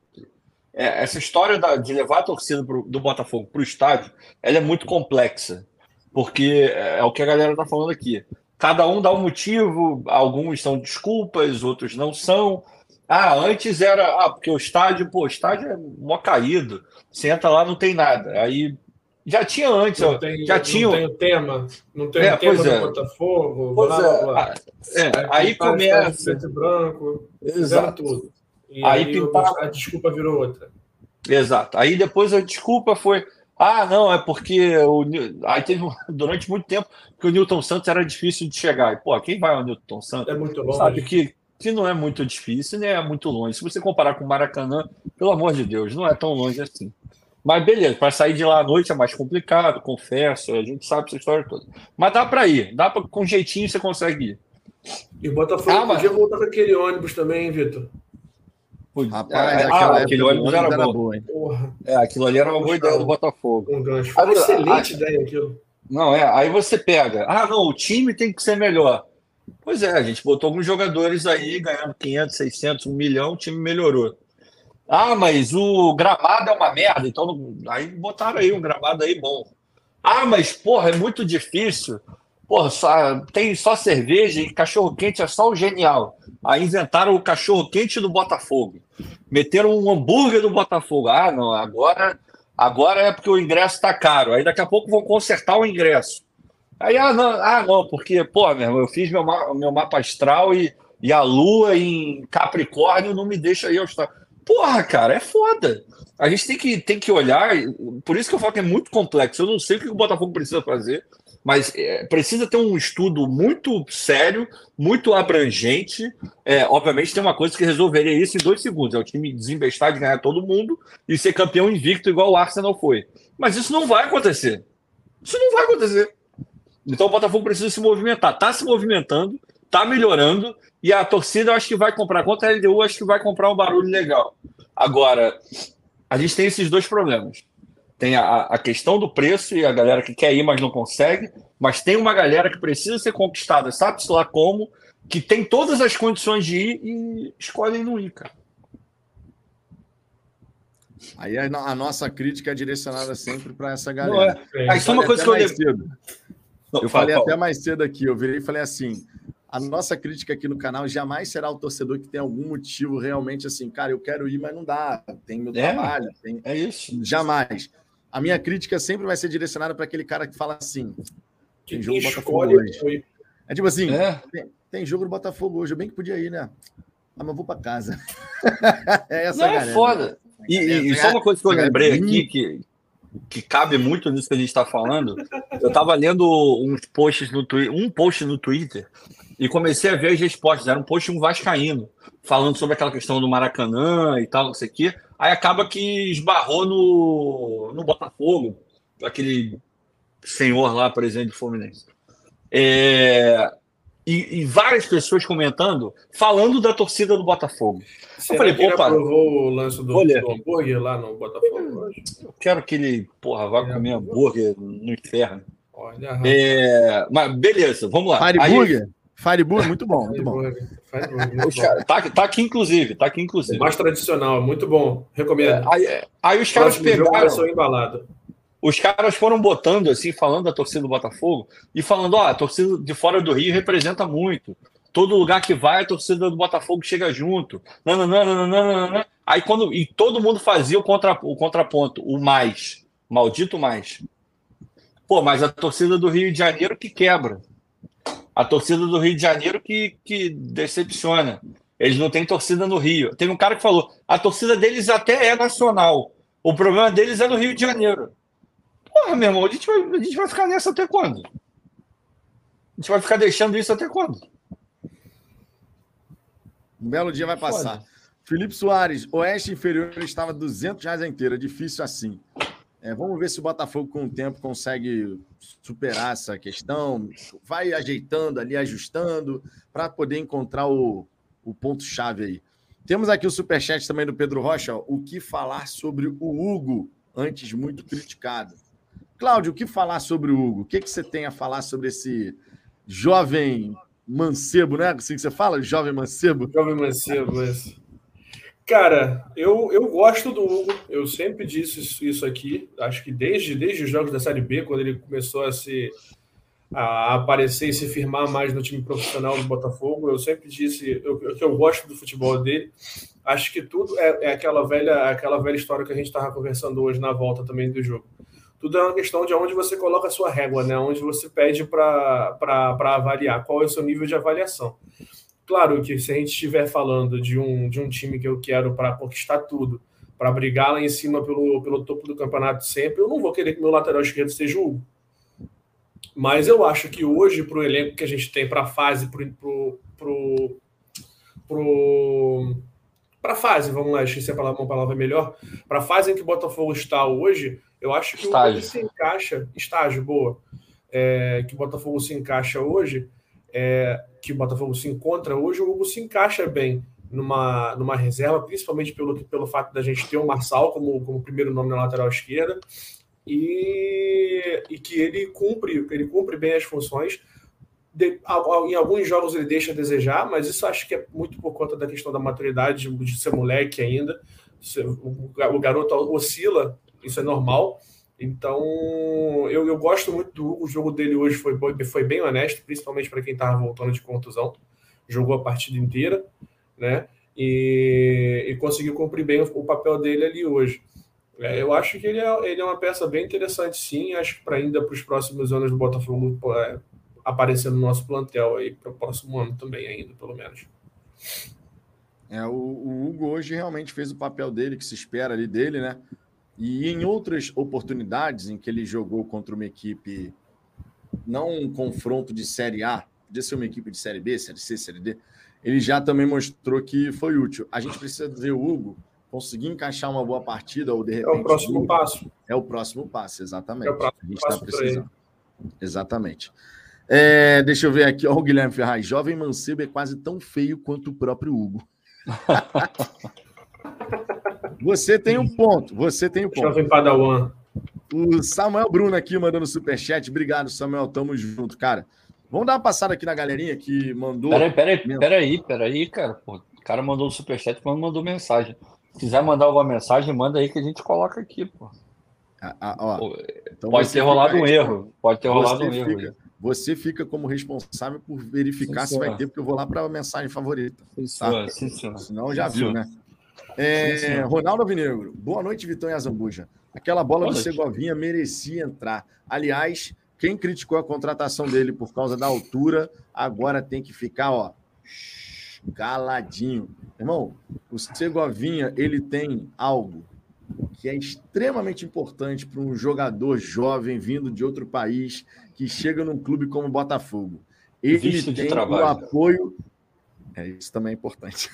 isso também é importante. Senão, senão não joga. Mas né? ele tem, ele tem o apoio da torcida. E a gente sabe que a nossa torcida, quando quer ser chata com alguma coisa, ela é mas com o Segovinha. E graças a Deus ele vem respondendo rápido, ele vem mostrando, mostrando, né? Mostrando sempre entre aspas. Né, não estou dizendo que ele está voando e que ele está jogando pra cacete, mas ele, ele, tá, ele tá correspondendo a essa esperança que a torcida tem em cima dele. Né? Quando entra, ele, ele, ele dá uma, uma, uma, mudada na partida, ele faz aquela jogada um pouco mais insinuante, ele vai para cima da marcação, que é coisa que a gente não tem conseguido ver muito. Então, ele, ele tem conseguido dar essa resposta rápida para que a torcida confie nele. Isso ele é inteligente, é cara. Ele é inteligente. Sim. E tem e uma personalidade que chama atenção, né, cara? Personalidade do moleque. A personalidade do garoto é impressionante. Mas, assim, Pô, a gente tá falando. Muito... A, gente, a gente tá. Eu tô tentando dar uma pausa, o Claudio dá uma pausa. A gente vai falar, o Claudio fala, eu falo junto. Fala, Claudio. Vai, fala. Era isso, Agora cara. é seu momento, pô. Era isso, cara, era isso. Não, só, só uma coisa que eu acho importante, e eu já vi muito no Twitter hoje, então, nossa, não foi direto. Já estão chamando o Segovinha de craque. Calma. Foi por isso que eu falei Calma. jogando muito. Foi por isso que eu falei que ele está entregando ah, é. muito. Não, não, e, e, juro que eu não estou exagerando, tá? Eu vi até perfil grande chamando ele de craque já. Calma, porque isso pode ser ruim para ele. E se for é, ruim para ele, vai ser ruim para a gente, tá? Devagar. Por enquanto, quando... exato. Por enquanto tem sido um bom jogador. tá mostrando personalidade, qualidade e tem potencial para ser um cara decisivo para a gente ali na frente. É o que ele está mostrando agora. Mas pode ser que no, ele entre contra o Flamengo, não jogue porra nenhuma, tropece 10 vezes na bola e saia vaiado. Então é isso que eu tô querendo, só para a gente não, evitar. Não pode, é, é, isso que não pode. É exato, não pode é, exato. É isso, é isso que eu estou falando. A gente não pode nem já colocar o cara no nível de craque, porque ele não é. Ele pode vir a ser? Pode, de repente sim. Mas não é porque isso vai atrapalhar o desenvolvimento dele. E a gente sabe que a torcida do Botafogo é ávida, ela é, ela é expressamente louca para poder ter ídolos, porque porra, qual foi o último grande ídolo do Botafogo? Foi o, o Jefferson. Depois do Jefferson, não teve nenhum grande ídolo no Botafogo, ídolo de verdade. Tem alguns que consideram. É, tá, o Carlos. O Carlos é um baita de um ídolo também. Mas tirando, tirando isso, mas acho o Jefferson é maior que o Carlos, né? O, o, ah, o Jefferson. Sim, de jogador é ofensivo, por exemplo. Não, não porra, de jogador de ataque, foi, aí foi, foi, foi o Louco Abreu. Foi o Louco Abreu o último. E aí a gente já está falando de 12, 13 anos já, né? Pois é. Então a torcida tem muito isso e, e é, é, legítimo. Eu também quero ter um, um, um ídolo desse quilate. Mas quando você já começa a botar um moleque com três jogos Basta ver como craque, porra, não, cara, aí não. Vamos devagar, devagar, devagar. Pezinho no chão é bom, né? Pezinho no chão. É, Aqui, ó, é. e o moleque foi chamado assim mesmo, né, Jorge? Nosso formiga atômica tem visão de jogo e é liso. Moleque é, moleque é liso, minha. Formiga liso, atômica eu achei maravilhoso, irmão. Liso. Formiga atômica. É o liso tem, tem uma boa participação no, no, no jogo também quando está sem bola. Eu acho, acho isso extremamente importante. Ele, Dá carrinho, tamanho, apesar do tamanho, apesar do tamanho dele, ele não, ele não pipoca. Ele está sempre na marcação, faz a marcação, faz, tenta dar o jeito dele para contribuir e está sempre ocupando o espaço certo. Sempre ocupando o espaço certo. Com relação a isso, eu acho que ele já está na frente de alguns que têm jogado ali do lado direito. É, eu espero muito o crescimento dele, cara. Pô, e o futebol, o futebol ele tem. Se ele conseguir ir se desenvolvendo, cara, vai, vai ser sensacional. E vai ser muito bom a gente começar a ver o Botafogo contratando essa, essas jovens promessas sul-americanas de times pequenos da, do Paraguai, do Uruguai, da Argentina, da Colômbia, e a gente podendo fazer um trabalho que os times argentinos tão bem fazem, que é conseguir encontrar esses talentos sul-americanos e ó, traz cedo, com 17, 18, 19 anos, o moleque se desenvolve, estoura aqui, ó, depois que consegue gerar retorno esportivo, traz retorno financeiro também. Vai ser lindo, cara. Vai ser Amém. lindo e eu acredito Amém. que a gente vai chegar lá. Texto, Chega, né, escuta, escuta, isso, Texto, pelo amor de Deus. É, nunca podemos perder de vista que tem que ter o retorno esportivo, né? Segura a tua onda na hora. Eu sei que a carteira é. coça, o bolso dá é. Hum, segura um pouquinho, segura um pouquinho. Segura. Quantos anos o Segovinha tem? 20. 20. Já 20. 20 e o Hernandes, né, que já está contratado aí para a segunda janela, tem 22 né? Um ponto legal também. A Zambuja 2.0 sem óculos. Segovinha meu crush. Eu tô sem óculos não. porque eu esqueci o óculos em casa. Esse é o problema. Eu não tô na minha casa, então. Eu tô me mudando, eu tô entre três casas nesse momento. Essa é a verdade. Então, e o pior é que eu não sei onde meu óculos está. Em qual das, enfim. Que far barata, jogo protocolar de treino, muito bom para os dois Segovias, para o Matheus Nascimento e para o Janderson muito humilde e a história dele é de superação. Foda. Tomara que tenha Foda. uma ótima carreira. Cara, eu fiquei sabendo assim ainda por alto sobre a história do Janderson e tal, mas está todo mundo realmente relatando assim. E, Ricardo, você que já deve estar mais por dentro dessa história, né? Fala uhum. um pouquinho aí para a galera que não ficou sabendo, porque eu, eu vi que a galera elogiou pra caramba. Pô, que história sensacional, que não sei o quê mas eu não sei ainda qual é dessa história do Janderson. Fiquei feliz. Não, é foda, cara. É foda. Mas qual é da história? Assim, assim, Vitor, é mais uma daquelas histórias que a gente tem profusão no futebol brasileiro e, na verdade, você pode expandir isso para a sociedade brasileira.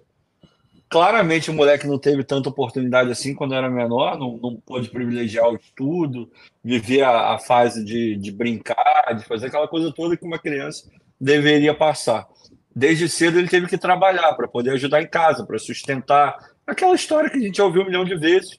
E com isso, moleque bom de bola, aí o que acontece? Naturalmente, todos os sonhos de ter uma vida decente vão para as costas do garoto.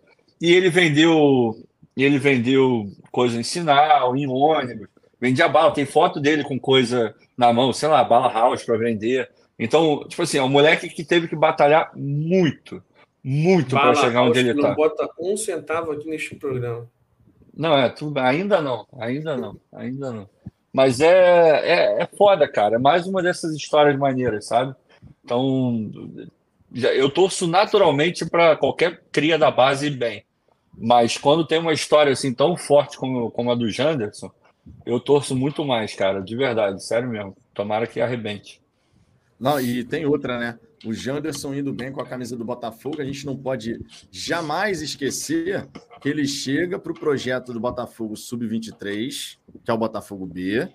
Ele estava na quarta divisão, chega ao Botafogo, o time Sub-23 fica sem calendário, ele passa a treinar com a equipe profissional, tem a chance de entrar na Sul-Americana, entra meio nervoso, entra hoje também mais alguns minutos e ó, gol.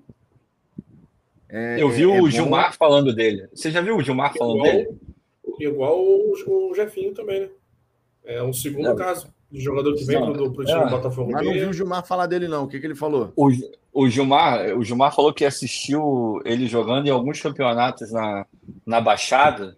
E a Baixada tem alguns campeonatos muito fortes, né? Campeonatos locais que, pô, que o cara ganha dinheiro, sei lá, 100 conto, 200 conto para jogar, quando o moleque é muito bom de bola. Ele falou que o Janderson e o Lelê, que tá no Fluminense, meu irmão, os malucos bagunçavam, jogavam pra caralho, assim, era uma outra parada. Então, tipo assim, é um moleque que já, já ralou muito, já jogou ali ligas não profissionais para ganhar 50 reais, cara, para poder ajudar em casa. É a história fodida. Maneiro. Temos aqui o Rafael Carmo, ó. Dado o nosso histórico na competição, uma vitória assim com o time reserva chega a quase emocionar. Isso só mostra que temos um elenco forte que pode fazer mais que apenas um futebol pobre de resultado, né? Colocando aqui resultado entre aspas. Eu concordo com essa questão. É, é muito bacana, claro, você poder ver o Botafogo numa Copa do Brasil passar por um adversário de Série C com a maior tranquilidade do mundo. Porra, em outros tempos a gente ficaria assim, minha Nossa Senhora. Ai, meu Deus, vai jogar contra o Piranga. Ai, não sei o quê. Ah, isso. E a gente já viu o Botafogo fazer vários papelões aí, que é brincadeira, né? Se tem a torcida que já viu o time passar vergonha na Copa do Brasil, essa torcida é a torcida do Botafogo. Minha Nossa Senhora. Então, quando a gente vê hoje o Botafogo jogando e classificando com tranquilidade em relação à equipe de Piranga, fora de casa, o Ipiranga até teve oportunidades, né? A gente não pode falar que não, não foi um jogo em que o Botafogo foi totalmente dominante fora de casa, o PR teve que trabalhar mais uma vez, mostrando o seu talento e tudo mais. Fizemos 2 a 0 com o Eduardo, mas hoje o Botafogo teve realmente muitas oportunidades para poder fazer 3, 4, 5, 6, se fosse o caso. Mas a gente acabou pecando ou na definição ou esbarrando no goleiro do, do adversário. Cláudio Pantufa, ex-Pantufa, né? Porque agora o homem está tirando as pantufas, está sempre aqui, então vai perder o sentido, né, Cláudio? Cláudio Pantufa. Como é que você vê essa mensagem aqui do Rafael? Podemos, por conta do elenco, fazer mais do que apenas um futebol pobre de resultado. Palavras do Rafael Carlos. Quero saber sua visão sobre isso. Eu concordo. Eu, eu gosto dessa. Gosto, obviamente, gostei de, do resultado hoje, de da gente ter conseguido passar pelo, pelo Ipiranga, justamente, justamente numa situação bem oposta do que a gente vinha vinha passando nos últimos anos, nos últimos tempos, né, que era essa coisa de qualquer adversário, principalmente na Copa do Brasil, qualquer adversário que a gente pegava, a gente já ficava com o pé atrás, aquela coisa, pô, será que dessa vez a gente vai escorregar para esses caras? É, era sempre aquela coisa assim. E hoje, até com o time reserva, a gente conseguiu manter, manter, principalmente manter o estilo de jogo. Acho que hoje o Botafogo, o jogo de hoje do Botafogo mostrou para servir que o, que o trabalho que o Castro faz, ele, que o Castro realmente faz um trabalho nesse time. Pode não estar dando aquele resultado maravilhoso que a gente gostaria de ver sempre com, com vitórias lindas e efusivas, mas a gente vê porque o time jogou, o time que jogou hoje reserva jogou exatamente da mesma maneira que o time joga, que o time titular joga. Exatamente da mesma maneira. 4-4-2 sem bola, duas linhas de quatro com, com o centroavante e o cara que, que joga atrás dele fazendo a primeira linha de marcação. E quando, quando, o time, quando o time tem a bola, o time passa para aquele 4-3-3 com duas pontas abertas e o, o, meio de campo flutuando ali atrás do, atrás do Tiquinho para hora um, hora outro chegar, chegar dentro da área fazendo uma quarta, um quarto jogador de, na linha de frente para fazer a conclusão da jogada. Foi exatamente igual. A, a, única coisa que mudou foram os nomes, o, o esquema era exatamente o mesmo. É, então foi bom para a gente ver isso também, né, que apesar de mudar completamente todos os nomes, a gente viu basicamente o mesmo estilo de jogo sendo feito. É, não gostei de algumas coisas, eu de novo voltando naquela questão do de, tudo depende de o quanto você cobra, o quanto você, o quanto você espera ver do time. É, foi legal, foi bom a gente ver o, o, time reserva fazendo 2 a 0 mas eu não gostei de algumas coisas, é, como o fato, por exemplo, no segundo tempo, da gente ter dado as chances que a gente deu para o Ipiranga chegar, fazendo o PR aparecer no jogo. Acho que hoje não era um jogo para o PR sequer ser citado, principalmente por conta do, da queda da queda que a gente teve na qualidade do time do Ipiranga, do, principalmente do primeiro para o segundo para esse jogo de hoje. O time do Ipiranga no primeiro, no primeiro jogo teve muito mais, muito mais presença dentro do jogo do que o, do, do que o jogo de hoje. É, então eu acho que não, não era um jogo para a gente ter dado tanta chance para os caras quanto deu. Mas o PR está lá para isso e ele fez as defesas na hora que a gente precisava, que a gente precisou dele e beleza, vamos lá. A gente ganhou com o o time com o time de reservas e perdendo, perdendo muitas chances, principalmente no primeiro tempo, né? Acho que o Matheus perdeu umas duas chances além do gol que fez. Ele fez um gol com três minutos, numa, numa jogada muito boa, uma conclusão rápida, né? um pensamento rápido. Ele, ele dominou a bola já com uma perna e já bateu com a outra, mas acabou dando mole umas duas, dois lances ali que a torcida começou a pegar no pé dele. É, Perdemos algumas outras chances também. Daniel Borges teve, teve chute do Daniel Borges de perna esquerda na trave. Teve uma defesa do goleiro no, do Sauer também, uma defesa do Tchê. Foram diversas oportunidades que a gente criou no primeiro tempo, muito por conta também da, da, da fragilidade da defesa do, do Ipiranga né? Mas por conta também dessa troca de passes que a gente vem vendo no, no time, tanto no time titular quanto hoje no time reserva. Então é bom a gente conseguir ver essa constância no estilo de jogo, independentemente de ser o time reserva ou o time, ou o time titular. Isso eu acho muito legal, isso eu acho que corrobora um pouco com, com que o, o com que o comentário, com que a gente teve aí no comentário.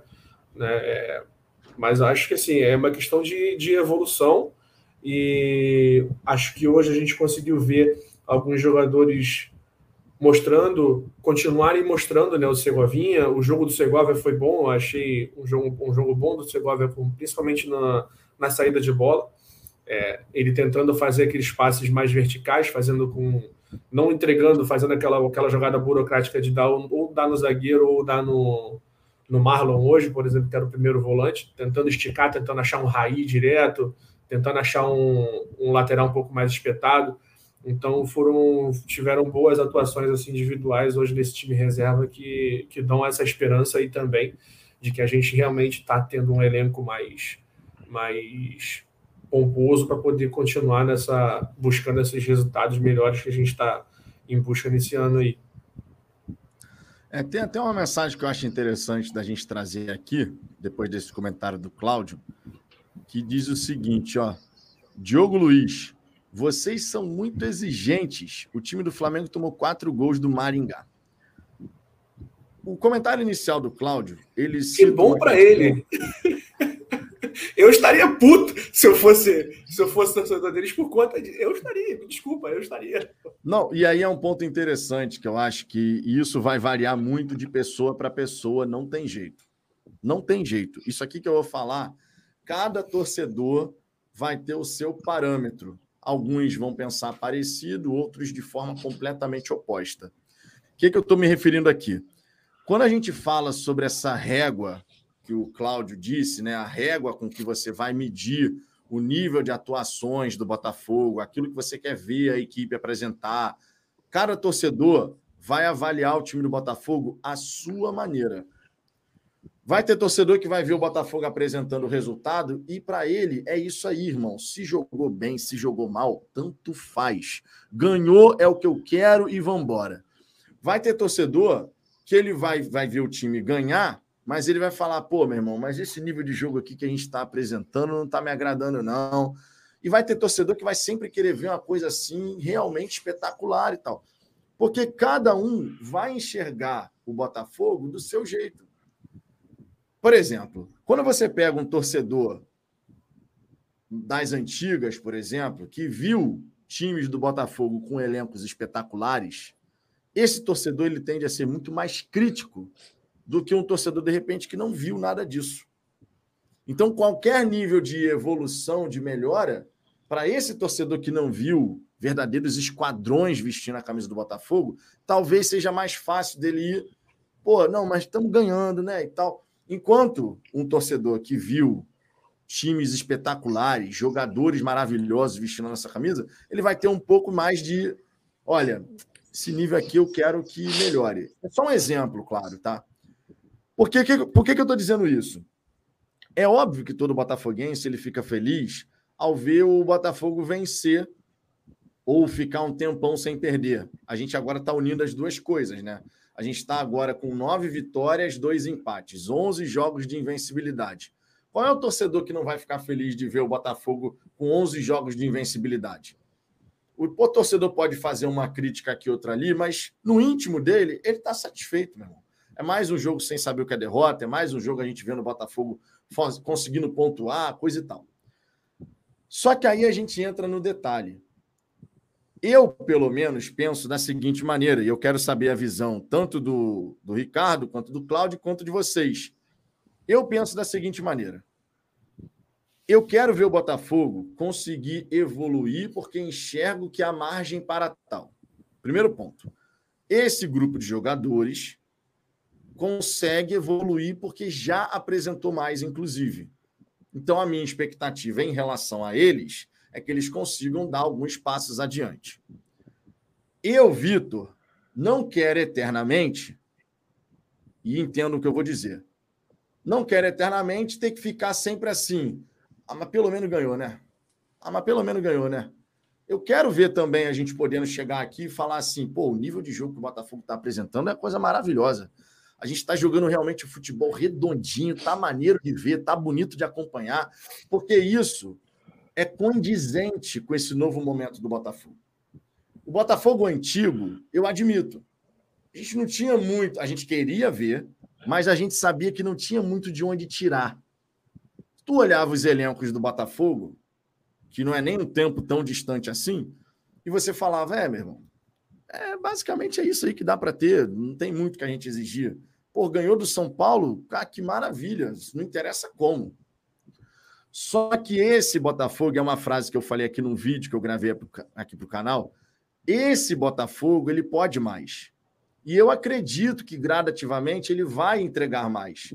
E a nossa expectativa, sinceramente, ela tem que ir buscando sim que esse algo a mais ele comece a ser apresentado. Não vai ser no estalar de dedos, todo mundo está ciente disso. Mas eu acho razoável pensar e esperar que o Botafogo gradativamente vá nos entregando também, além dos resultados que a gente deseja, uma performance que esteja de acordo com o nível de investimento que o Botafogo cada vez mais vai realizar. Então a gente vai passar por um momento de transição. Vai ter torcedor que durante muito tempo ele vai estar satisfeito só com o resultado. Se ganhou, tá tudo lindo. Se perdeu, tá uma porcaria. Enquanto isso, vão ter outros torcedores que vão gradativamente fazendo essa progressão. Pô, a gente a está ganhando. A gente tem 11 jogos de invencibilidade. Mas dá para a gente fazer mais do que a gente está fazendo. Dá para a gente dar o passinho adiante, subir um degrau, dois degraus nessa escada de evolução. Mas a régua, a régua que mede isso, esse grau de satisfação do torcedor com aquilo que o Botafogo está apresentando, essa régua vai ser muito individual. Então, de repente, uma crítica que eu faça ao time do Botafogo, para um torcedor que naquele exato momento está satisfeito só com o resultado, ganhamos e é isso aí, a crítica que eu fizer pode de repente soar muito pesada. Pô, Vitor, mas você está reclamando, mas a gente ganhou, cara. Para de reclamar. Enquanto outros torcedores vão falar, pô, é isso aí mesmo, cara. A gente tem capacidade de apresentar mais. Mas gradativamente, essa régua de todo, tor todo torcedor botafoguense, ela vai elevando a expectativa e aquilo que a gente quer ver da equipe do Botafogo. Pelo menos eu acredito dessa maneira. Ricardo, como é que você vê essa situação? Cara, vamos lá. Vou tentar falar e tentar não ser mal interpretado com o que eu vou falar. É, esse, eu entendo que você falou dessa coisa, ah, o cara que viu grandíssimos jogadores, é, a régua dele está num lugar diferente, está num, numa altura diferente. Eu entendo, só que isso não é só para futebol, né, cara? Isso é meio que para a vida. Assim. É, o que aconteceu para trás, cara, é, é bom para ficar no livro, sabe? É bom para você ver na TV, no canal 100. Já era, acabou, irmão. Você tem que lidar com aquilo que é o presente.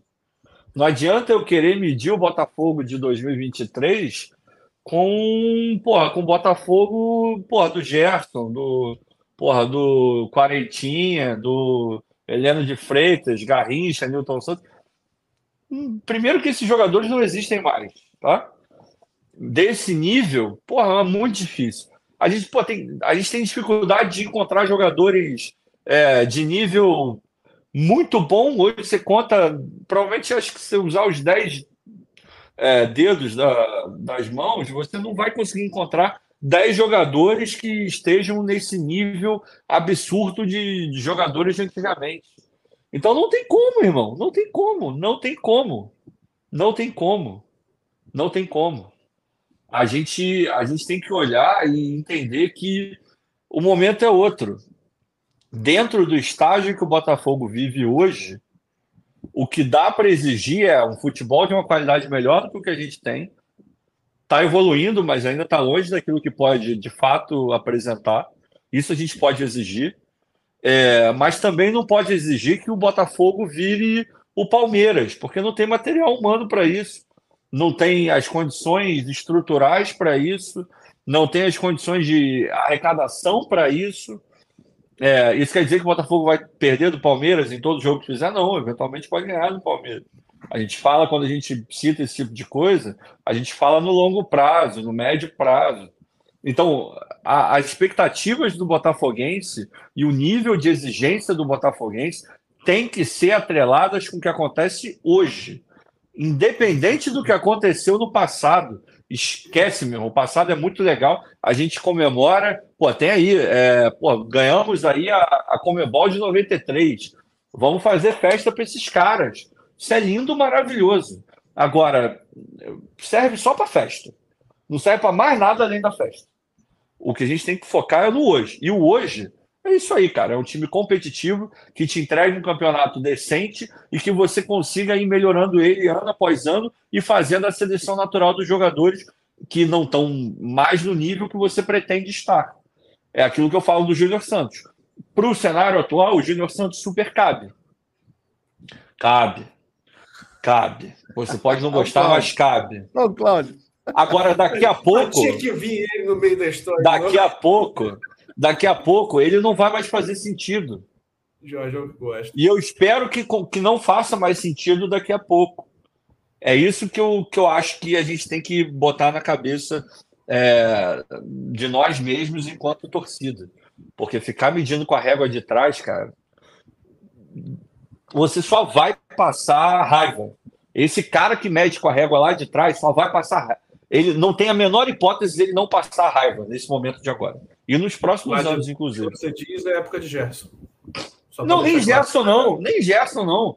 Você pode trazer um pouco mais para frente.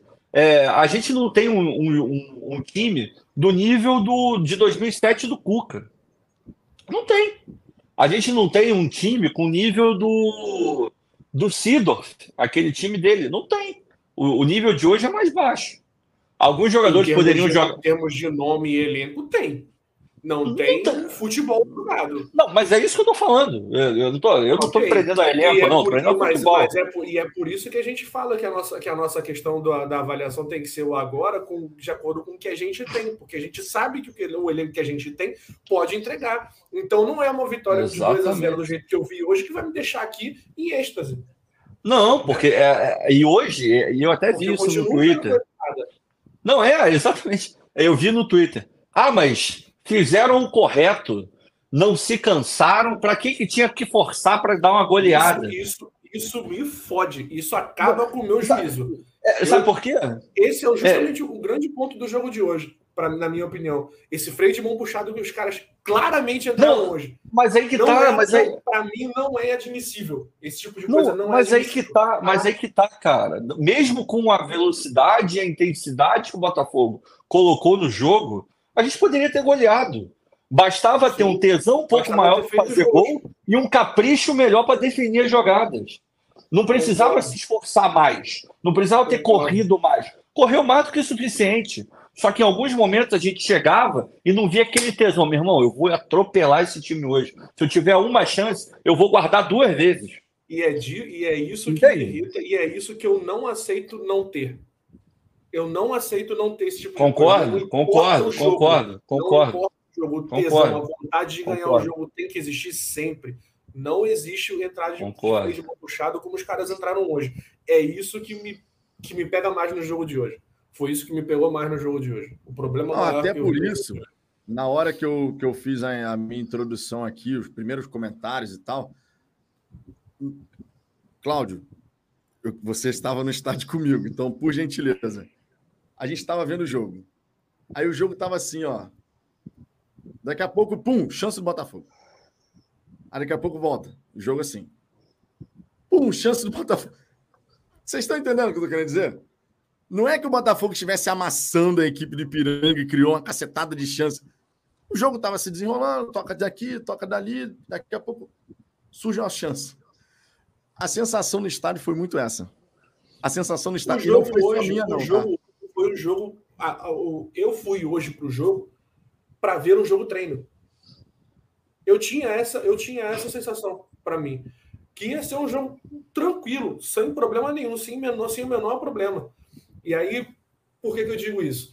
Porque até então a gente também não sabia qual ia ser a escalação que ia entrar, né? Então, partindo do princípio que a gente vai jogar com o time titular, pô, o jogo vai ser sossegado hoje.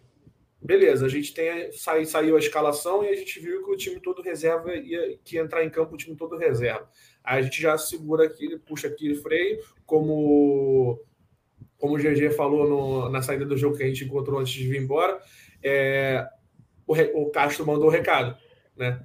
Vou botar o time de reserva, quero poupar meus titulares para a sequência do sequência da temporada, para os próximos jogos, então vou entrar com o meu time de reserva, beleza? eu puxei meu freio de mão aqui, com aquela animação que eu estava achando que ia ser passeio, beleza.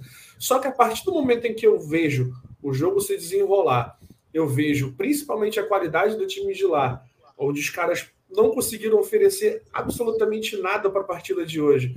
E o Botafogo entrando do jeito que entrou, com o freio de mão puxado, sem querer aproveitar essa oportunidade para meter 9, 10, isso me tira do sério. Hoje... Mas aí que tá, cara, aí que tá. A questão não é o, freio de mão, eu concordo. Mas é, talvez isso me deixe mais. É, não puto, porque eu não fiquei puto, mas é, é uma sensação de. Hum, faltou. Mesmo com a velocidade que o Botafogo jogou, mesmo da maneira como o Botafogo jogou, e, e, e é muito clara a maneira como o Botafogo jogou. Começa o jogo falando: ó, eu não quero me complicar, eu preciso de pelo menos um gol, porque aí eu mato a coisa acelera, vai, vai, vai, vai, vai, vai. Meteu o gol, meteu o gol. Opa, cheguei no lugar onde eu quero. Aí agora eu vou me permitir, no momento que eu quiser, eu acelero o jogo. No momento que o Botafogo queria, ele acelerava e chegava. Aí, é, então, assim, o freio de mão, o Botafogo ficou o tempo inteiro entre primeira e segunda marcha, primeira e segunda marcha. Aí, momento de terceira, quarta, foi o que aconteceu no começo, em alguns outros momentos também o Botafogo foi dosando. Eu não vejo problema nenhum, sinceramente, isso não me incomoda, porque deu para ver que foi algo não imposto pelo Ipiranga, foi uma escolha do, do Botafogo fazer isso. Era uma estratégia. Então, beleza, eu concordo com ela em algum nível. O que me chateia é que, mesmo dentro dessa estratégia que o Botafogo adotou, ele não conseguiu ser efetivo nas chances que ele criou. O Botafogo, pô, teve uma bola do, do Sauer que ele deixou escancarado para o Luiz fazer o gol. Ele chuta em cima do goleiro. Sabe o que é isso? É falta de qualidade? Não, o Luiz tem qualidade. É falta de esmero. É falta de, porra, ter aquele, dar aquele, aquela definição, aquela assinatura bonita, aquele o cuidado para fazer. Se o Botafogo tivesse o cuidado, não precisava criar mais nada. Criar exatamente o que criou, da, da, do jeito que criou, com a velocidade que quis criar. Bastava cuidado na hora de finalizar. Finalizando bonito, teria feito 3-4. Fácil. Eu só boto Fácil. um pouco mais de, de, de, de, força nessa questão da vontade, porque eu acho que também muito. Muito não, mas o, a fragilidade do adversário contribuiu bastante na quantidade de, de ah, também. que a gente teve. Também, também. Então, então para mim, eu, eu parto do princípio de que a vontade e a rotação alta ela tem que existir sempre.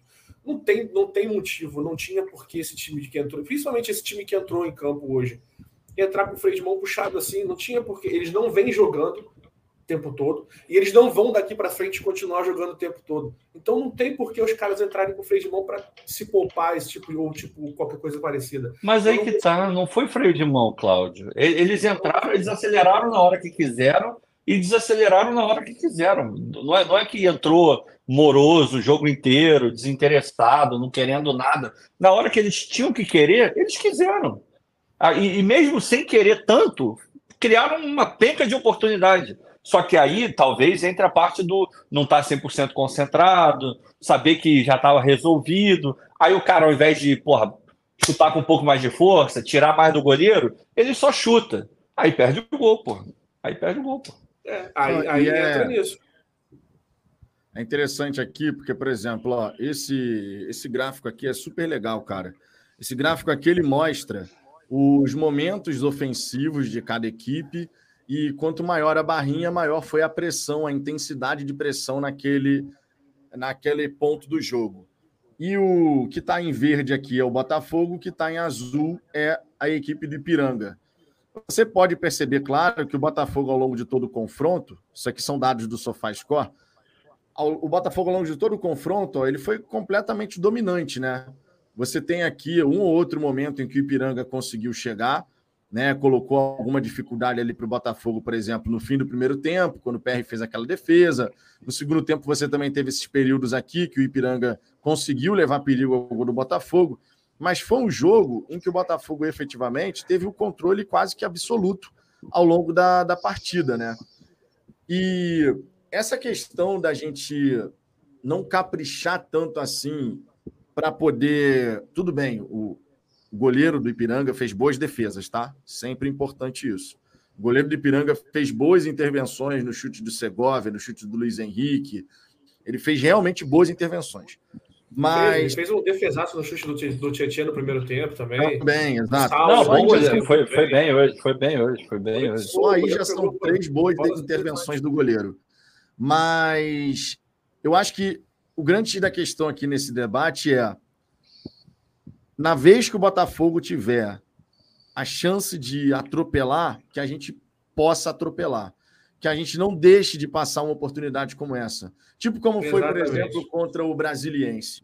Teve a chance de fazer sete, meu irmão. Foi lá e fez sete. Exatamente. Exatamente. Entendeu? E a gente tentar ser o mais eficiente possível. Nem sempre a gente vai conseguir, mas eu acho que o grande da questão é: foi dois, mas podia ter sido seis.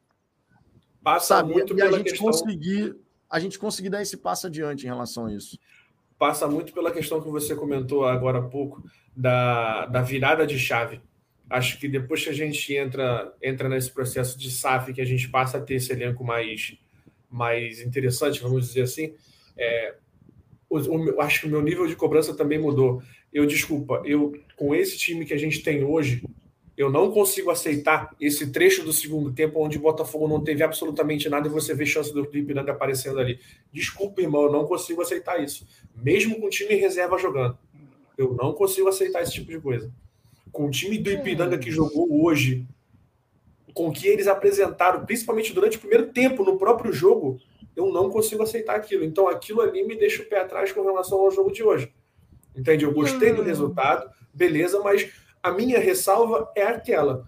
É aquele, aquele, período do, aquele período do jogo e a questão da intensidade que, para mim, eles, eles não, não entraram com a intensidade que deveria ter entrado hoje, principalmente se falando de reserva, principalmente se falando que são caras que, teoricamente, estão buscando vaga no time titular, que deveriam estar tá, tá jogando com um ritmo mais acima, justamente para tentar buscar uma vaga de titular no, no, no próximo jogo, ou no, no, decorrer da temporada.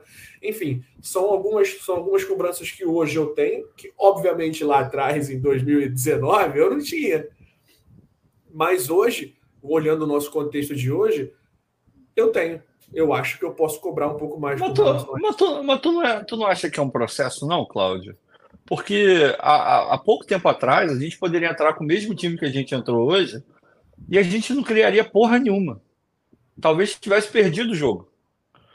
Hoje a gente entrou com o time que entrou, criou, mesmo jogando em alguns, em alguns momentos com a velocidade mais reduzida, a gente criou bastante, o goleiro deles, porra, agarrou pra caralho, e a gente poderia ter, em outros lances, a gente não fez gol porque a gente não foi, é, porra, caprichoso de maneira devida.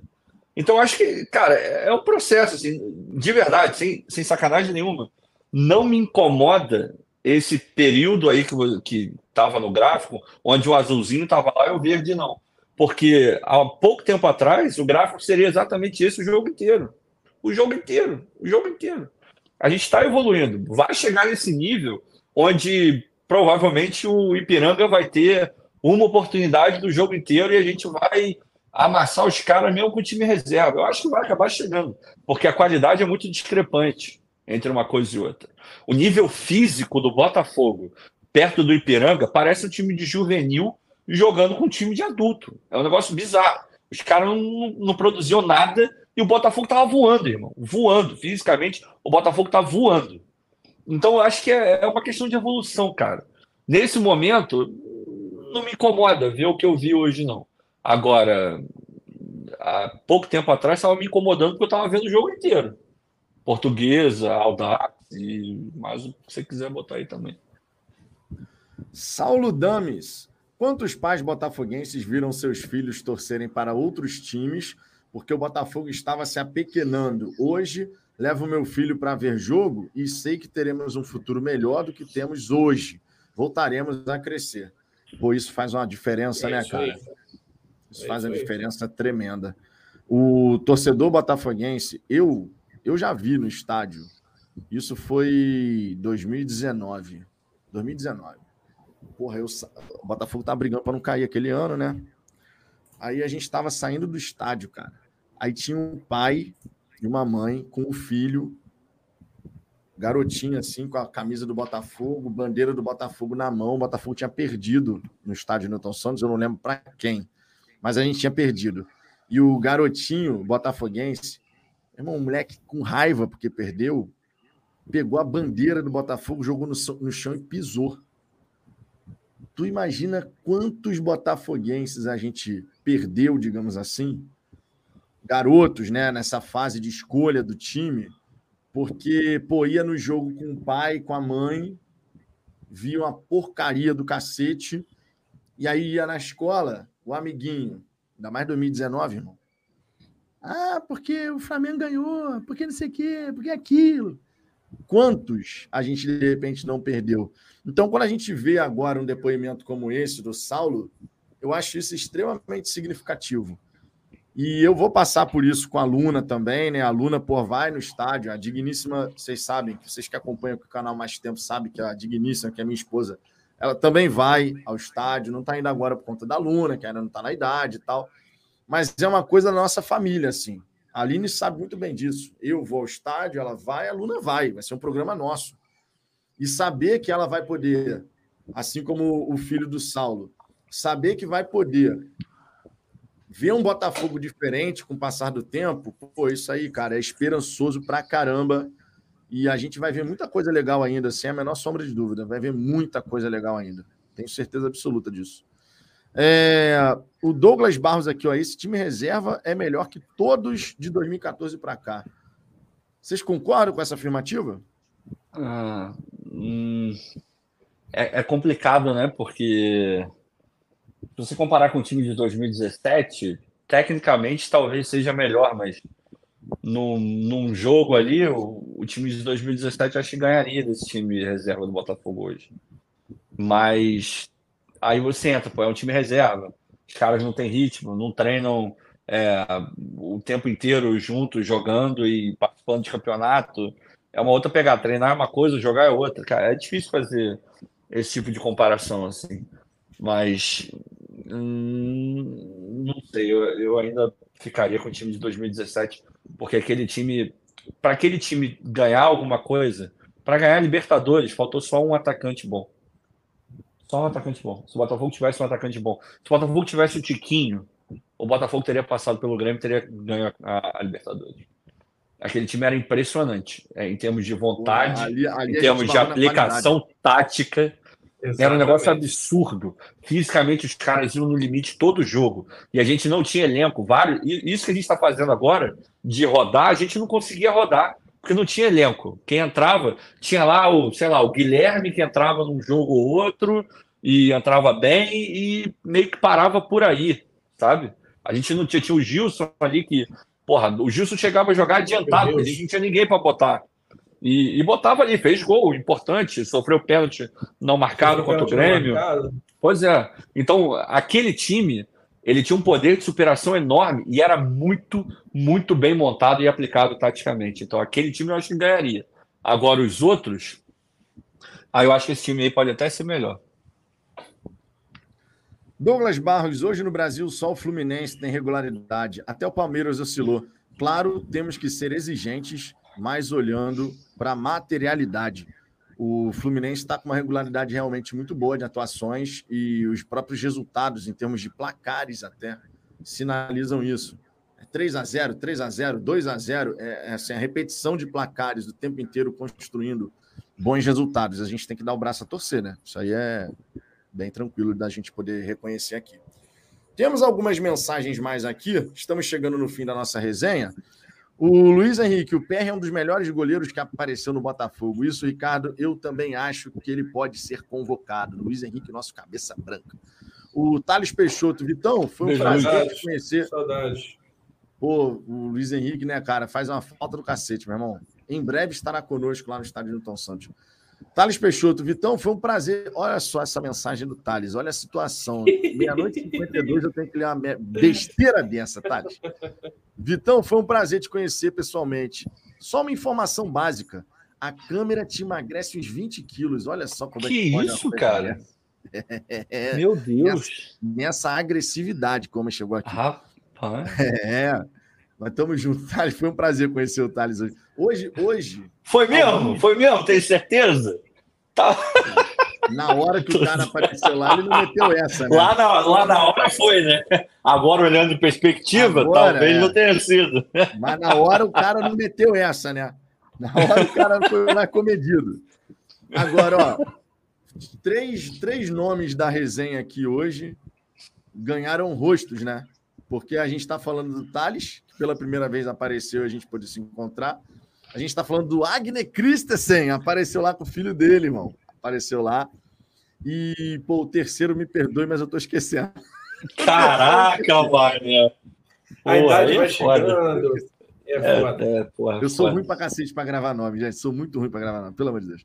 O André Fernandes, Vitão e a Zamba, os mais sensatos, apanham por defender a razão, embora o próprio Vitor tenso. Encontrei o André hoje no estádio, inclusive. Mais um aqui, ó, que o, o, o ele não comentava no chat, não. Aí ele falou, eu falei, comenta lá, pô. Aí o homem é, comentou porra. aqui. É, porra. Embora... É, porque o, o, cara só acompanha a resenha, não comenta. Eu falei, não, a próxima vez comenta lá. Vitão e as ambos mais sensatos apanham por defender a razão, embora o próprio Vitor tenha assumido que o torcedor de vez em quando fala mais alto. Aí eu admito mesmo, de vez em quando meu lado torcedor fala mais alto. É... Pô, Alexandre o, o, seu lado, o seu lado torcedor fala mais alto que você? Aí, Mas aí. ele então, ele grita então, né, aí, irmão? Aí, Ricardo, aí, Ricardo, Ricardo. Oi. Hoje na, chegou na arquibancada. Aí o, eu tinha falado pro Cláudio assim: o Cláudio entrar antes no estádio, que o Cláudio é ansioso pra caralho pra entrar no estádio, meu irmão. Eu entro normalmente faltando 30 minutos. O Cláudio daqui a pouco fica assim, Vitor, Já deu, hein? Já reloginho, meia, reloginho. Quando dá meia, meia hora antes do jogo começar, eu aviso o rapaz. Meia hora antes, vamos entrar. Aí, Hoje eu falei pra gente entrar um pouco mais cedo por conta do sanduíche. eu queria aí eu falei pro Cláudio, Cláudio, tu vai comprar o um hambúrguer para mim, porque quando eu vou lá no bar comprar um refrigerante, tu sempre fala, traz a Pepsi aí. E eu sempre levava a Pepsi pro Cláudio, né? Pô, já ia comprar minha cerveja mesmo, então fazia, né? Qual o problema de chegar e comprar um refrigerante? Aí, beleza. Aí eu falei, compra lá meu hambúrguer, hein? Ok. Aí entramos no estádio, a gente sempre fica no mesmo lugar. O que, que o Claudio fez hoje, aproveitando que o estádio estava vazio?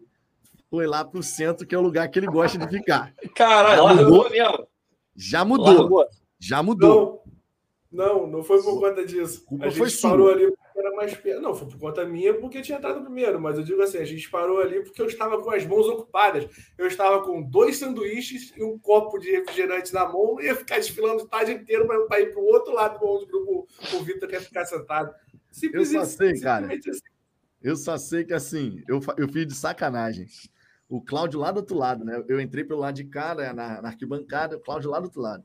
Aí eu comecei, Ô, Cláudio! Altão, mano. Ô, Cláudio! e o Cláudio, o Cláudio meio que dando uma ignorada. E eu continuava. Ô, Cláudio!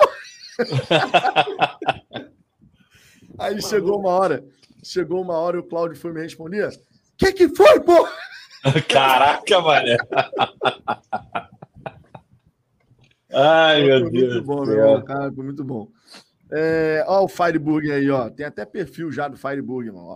Aí, ó. Tem até perfil do Fireburger já. Ah, que maravilhoso. Vamos aqui dar uma passada rápida aqui em várias mensagens que o pessoal mandou aqui, né? A gente já está encerrando essa resenha, mas vamos lá, ó. Yuri Garcia, boa noite, Vitão. Acho que o Sauer merecia mais minutos em campo. Poderia ter puxado ele para o meio no lugar do Raí e botado o Segovia na direita. Gabriel Guedes, torcida do Botafogo está impossível. Concordo 115% com esse rapaz.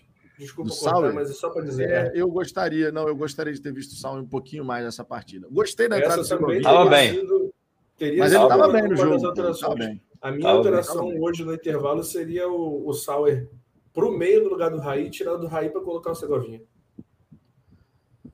É, Thalisson Vasques, boa noite, Vitão. Parabéns pelo canal. Conheci no Spotify aí, Ricardo. E tô aqui pela primeira vez. Boa. Segovinha é muito inteligente e tem visão de jogo. Não só no ataque, na saída de bola, achou bons passes para sair da pressão. Realmente o moleque está mandando bem. Vinícius Camargo, Vitão, seremos campeões em. Oh, ah, o Vinícius está pouco confiante, reparem só. Seremos campeões invictos do brasileiro, da Copa do Brasil e da Sula mesmo? Ou algum timeco desses vai conseguir carimbar as nossas faixas? No brasileiro, estou achando que seremos 100%, 38 vitórias. Vinícius está pouco empolgado. Gabriel de Paulo, boa noite, senhores. Azambuja, roubaram seu óculos, meu amigo? Conseguiu enxergar a falta de tesão do Matheus? Eu, com 18 ah, anos, jogava. Que isso. Que isso, rapaz. Homem, eu, com 18 oh. anos, jogava 5 horas e ainda virava a noite nas baladas. Desempenho ok, oh. vontade zero. Que isso, Não, o Matheus foi, o Matheus foi direitinho hoje. Pô, o cara pegou um avião. Tudo bem que ele deve ter vindo. Será que ele veio de executiva? Não sei. Mas na econômica ele não deve ter vindo, né? Porra. Que reflexão. Não, é, porque faz. Cara, eu, eu, aqui vai um selo babaca gigante, tá? E eu, eu, assumo que eu estou sendo idiota e babaca e um burguês safado. Meu irmão, tem uma diferença bizarra entre de econômica e, e de primeira classe. Não, isso eu sei. Isso que eu sei. É, é, sua, não, é, não precisa nem viajar é, de, economia, de, de primeira é classe surreal. saber que é diferente. É surreal. É, é um negócio de outro mundo. Desde, a, desde a, do que você vai comer até, porra, você vir dormindo, que faz uma diferença do caralho. Ainda mais o Matheus, que é, é, alto, né? Isso faz uma puta da diferença. Mas enfim, hoje ele foi bem, pô. O cara fez até gol, pô. É gol, pô. Foi bem hoje. O Azambuja 2.0 sem óculos disse: Eu enxergo, eu enxergo o tesão do Matheus. É, cara, eu já, esse horário pode? Se tem cara, uma coisa. Uma manhã, uma... Se tiver alguma criança aqui assistindo, tá errado. Não, né? é. Se o Matheus não tiver com tesão, algo de errado, muito errado está acontecendo. Dê uma olhada no Instagram do Matheus, tá? Só isso que eu falo. Continua. Fica a dica. Fica a dica. Fica a dica. Bruno Print, boa noite, Vitória Zambuja. Vocês vão ver que o que não falta ali é tesão para ele, rapaz. Porque o moleque tá, deve estar tá voando, voando, voando. De repente, por isso está gastando muita energia, inclusive, né? Exatamente, exatamente. Pode ser. Bruno Print, boa noite, Vitória Zambu. Já recuperamos a alegria de ver o Botafogo jogar. Temos um bom elenco que será fortalecido com a segunda janela. Teremos um ano de vitórias. Wellington Mendes, há muito tempo não vi um jogo do Botafogo que o time tivesse com a marcação tão bem encaixada e o terço ofensivo tão confortável. O Alex Tavares vai no Maracanã, Vitor? Com certeza, já até comprei meu ingresso e estamos reunindo a galera do Fala Fogão, hein? Hoje já teve um monte de gente que confirmou que vai ao jogo. Então, ó, galera do Fala Fogão, para a gente ficar junto lá no estádio do Maracanã, conforme a gente fica no estádio Newton Santos, tá? O Jorge Alberto, grande Vitão, que a vitória de hoje nos sirva de muito estímulo para domingo. Estaremos lá novamente juntos, sem sombra de dúvida. O Jefferson Mendonça, quando você viu o Botafogo colocar um time reserva na terceira fase da Copa do Brasil? Esse é um, um ponto importante. Né? Bruno Araújo, Segovinha é muito bom. Esse moleque vai explodir no fogão, que assim seja. Paulo Felipe, fala fogão, dá um salve aí. Falei com você no estacionamento. Meu nome é Paulo Gomes. Tamo junto, Paulo. Tá um prazer sempre conhecer todos vocês. Nem sempre eu consigo associar o nome à pessoa, porque é tanta gente que vem falar com a gente, ainda bem, né? Eu espero que sempre seja assim, não alguém querendo arrumar problema, né? Sempre falar para conversar. Ô, Vitor, ô, Vitor, por falar em estacionamento, quem deu a estrelinha na corrida hoje do Uber? Foi você ah, ou Cláudio? Quem... Não, o Ricardo, pelo amor de Deus. Ricardo, pelo amor de Deus, Ricardo. Porra, o cara vai meter uma dessa, Cláudio. Nessa altura do campeonato, 1 e 1. 1 e 1. Ah, tu aí. Não, cara, é porque nesse, foram vocês dois, né, que estavam juntos ali, então fiquei curioso. Foi o Vitor, de novo? Quem pede o Uber no aplicativo sou eu, né, meu querido? Então... Ah, entendi, entendi, entendi. É porque parte da minha casa, né? Passa da minha casa, aí passa no posto de Piranga, o Cláudio vai, embarca, aí a gente chega. Eu desço no posto de Piranga. É, tipo Mas isso. não, é. Você, você desce no posto de Piranga, pô. O Henrique de Original. Boa noite, galera do Fala Fogão. Asa abandonou os óculos e mudou de casa. A Zambuja está entre casas. Não ainda. Ó, tem, teremos novidade. Estou preparando, é, estou preparando um cenário super renovado com projeto de Leão Xavier. É, meu querido, vai chegar como? Vai chegar como? É, Alexandre Carvalho, gente, eu estou muito confiante contra o Flamengo e acho muito possível o Botafogo ganhar. Vitão, nada abala. Não, é possível, com certeza o Botafogo é o Flamengo. Pô. É clássico, gente. E a disparidade que já existiu não existe mais. O time do Flamengo é bom, o elenco é bom, mas o Botafogo também tem um bom time e vai ter jogo, irmão. A tendência natural é essa. Competitivo. Vai ter competição, vai ter competição. André Aí Santos, corta, da...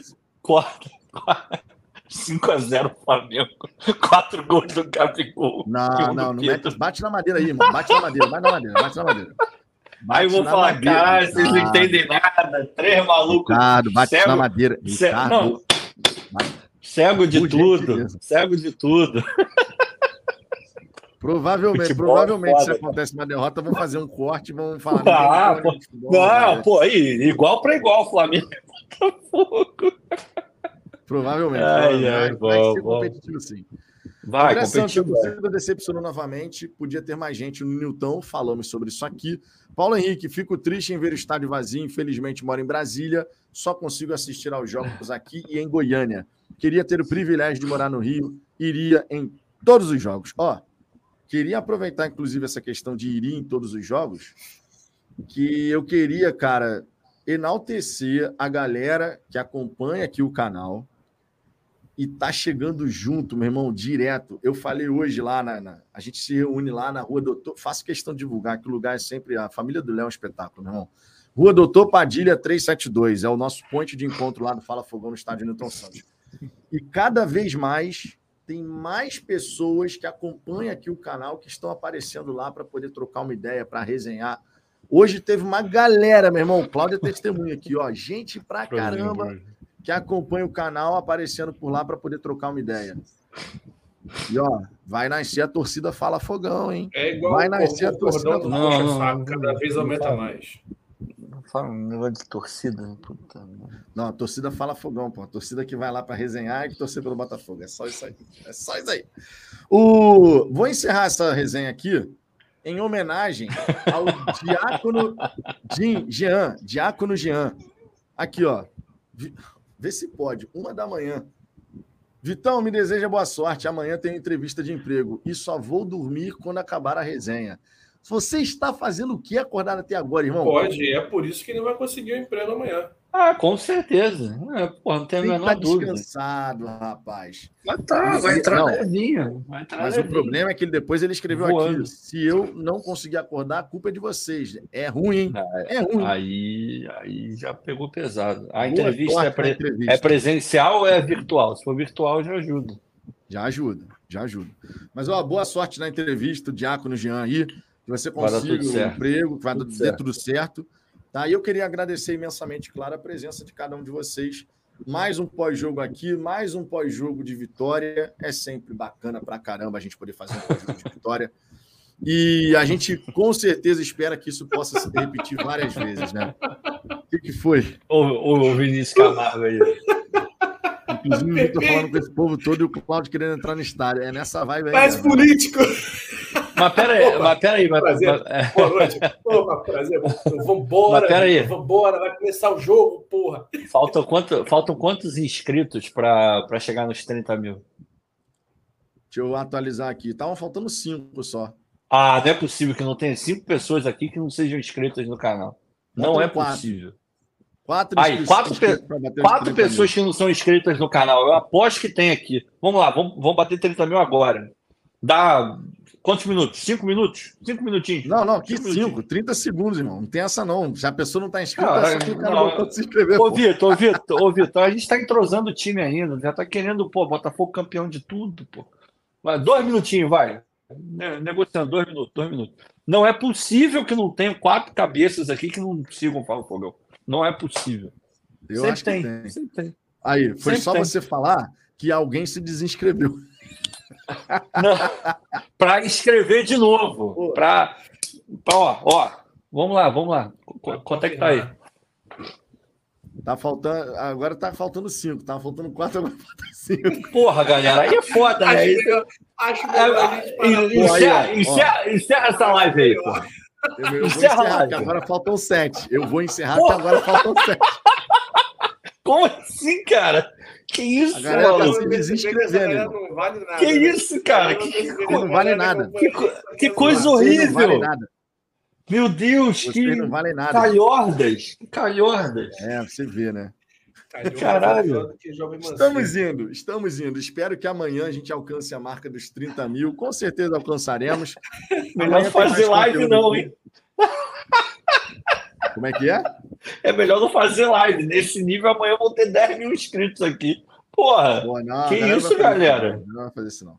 Que Mas, ó, estamos indo nessa, hein? Recadinhos finais aí. Rapaz, ó, vocês estão levando muito a sério essa parada de se desinscrever. Tá faltando 10 agora. Eu vou encerrar essa bagaça aqui. Pelo amor de Deus. Recadinho final, galera, volta a se inscrever aí que a gente tá indo embora. Não, não. Agora a gente tá indo embora, pelo amor de Deus. Voltem. Escrevam novamente. Devolva a inscrição, por favor. Volta aqui, porra. Caralho. Você ai, não vale ai. nada. Agora Meu faltam Deus, 11, cara. meu irmão. Tá só descendo. Eu vou encerrar essa. Eu tô falando, vamos embora. Vamos, vamos embora. embora. Tchau, tchau. Vamos embora. Tchau. tchau não, nem coloca foguinho, não. Caralho. Como é que é? Como é que é? Não pode nem colocar não, foguinho? Não, não vai tirar, vai embora, porque a cada foguinho. Acabou, acabou, acabou, acabou, acabou, acabou, já é, encerra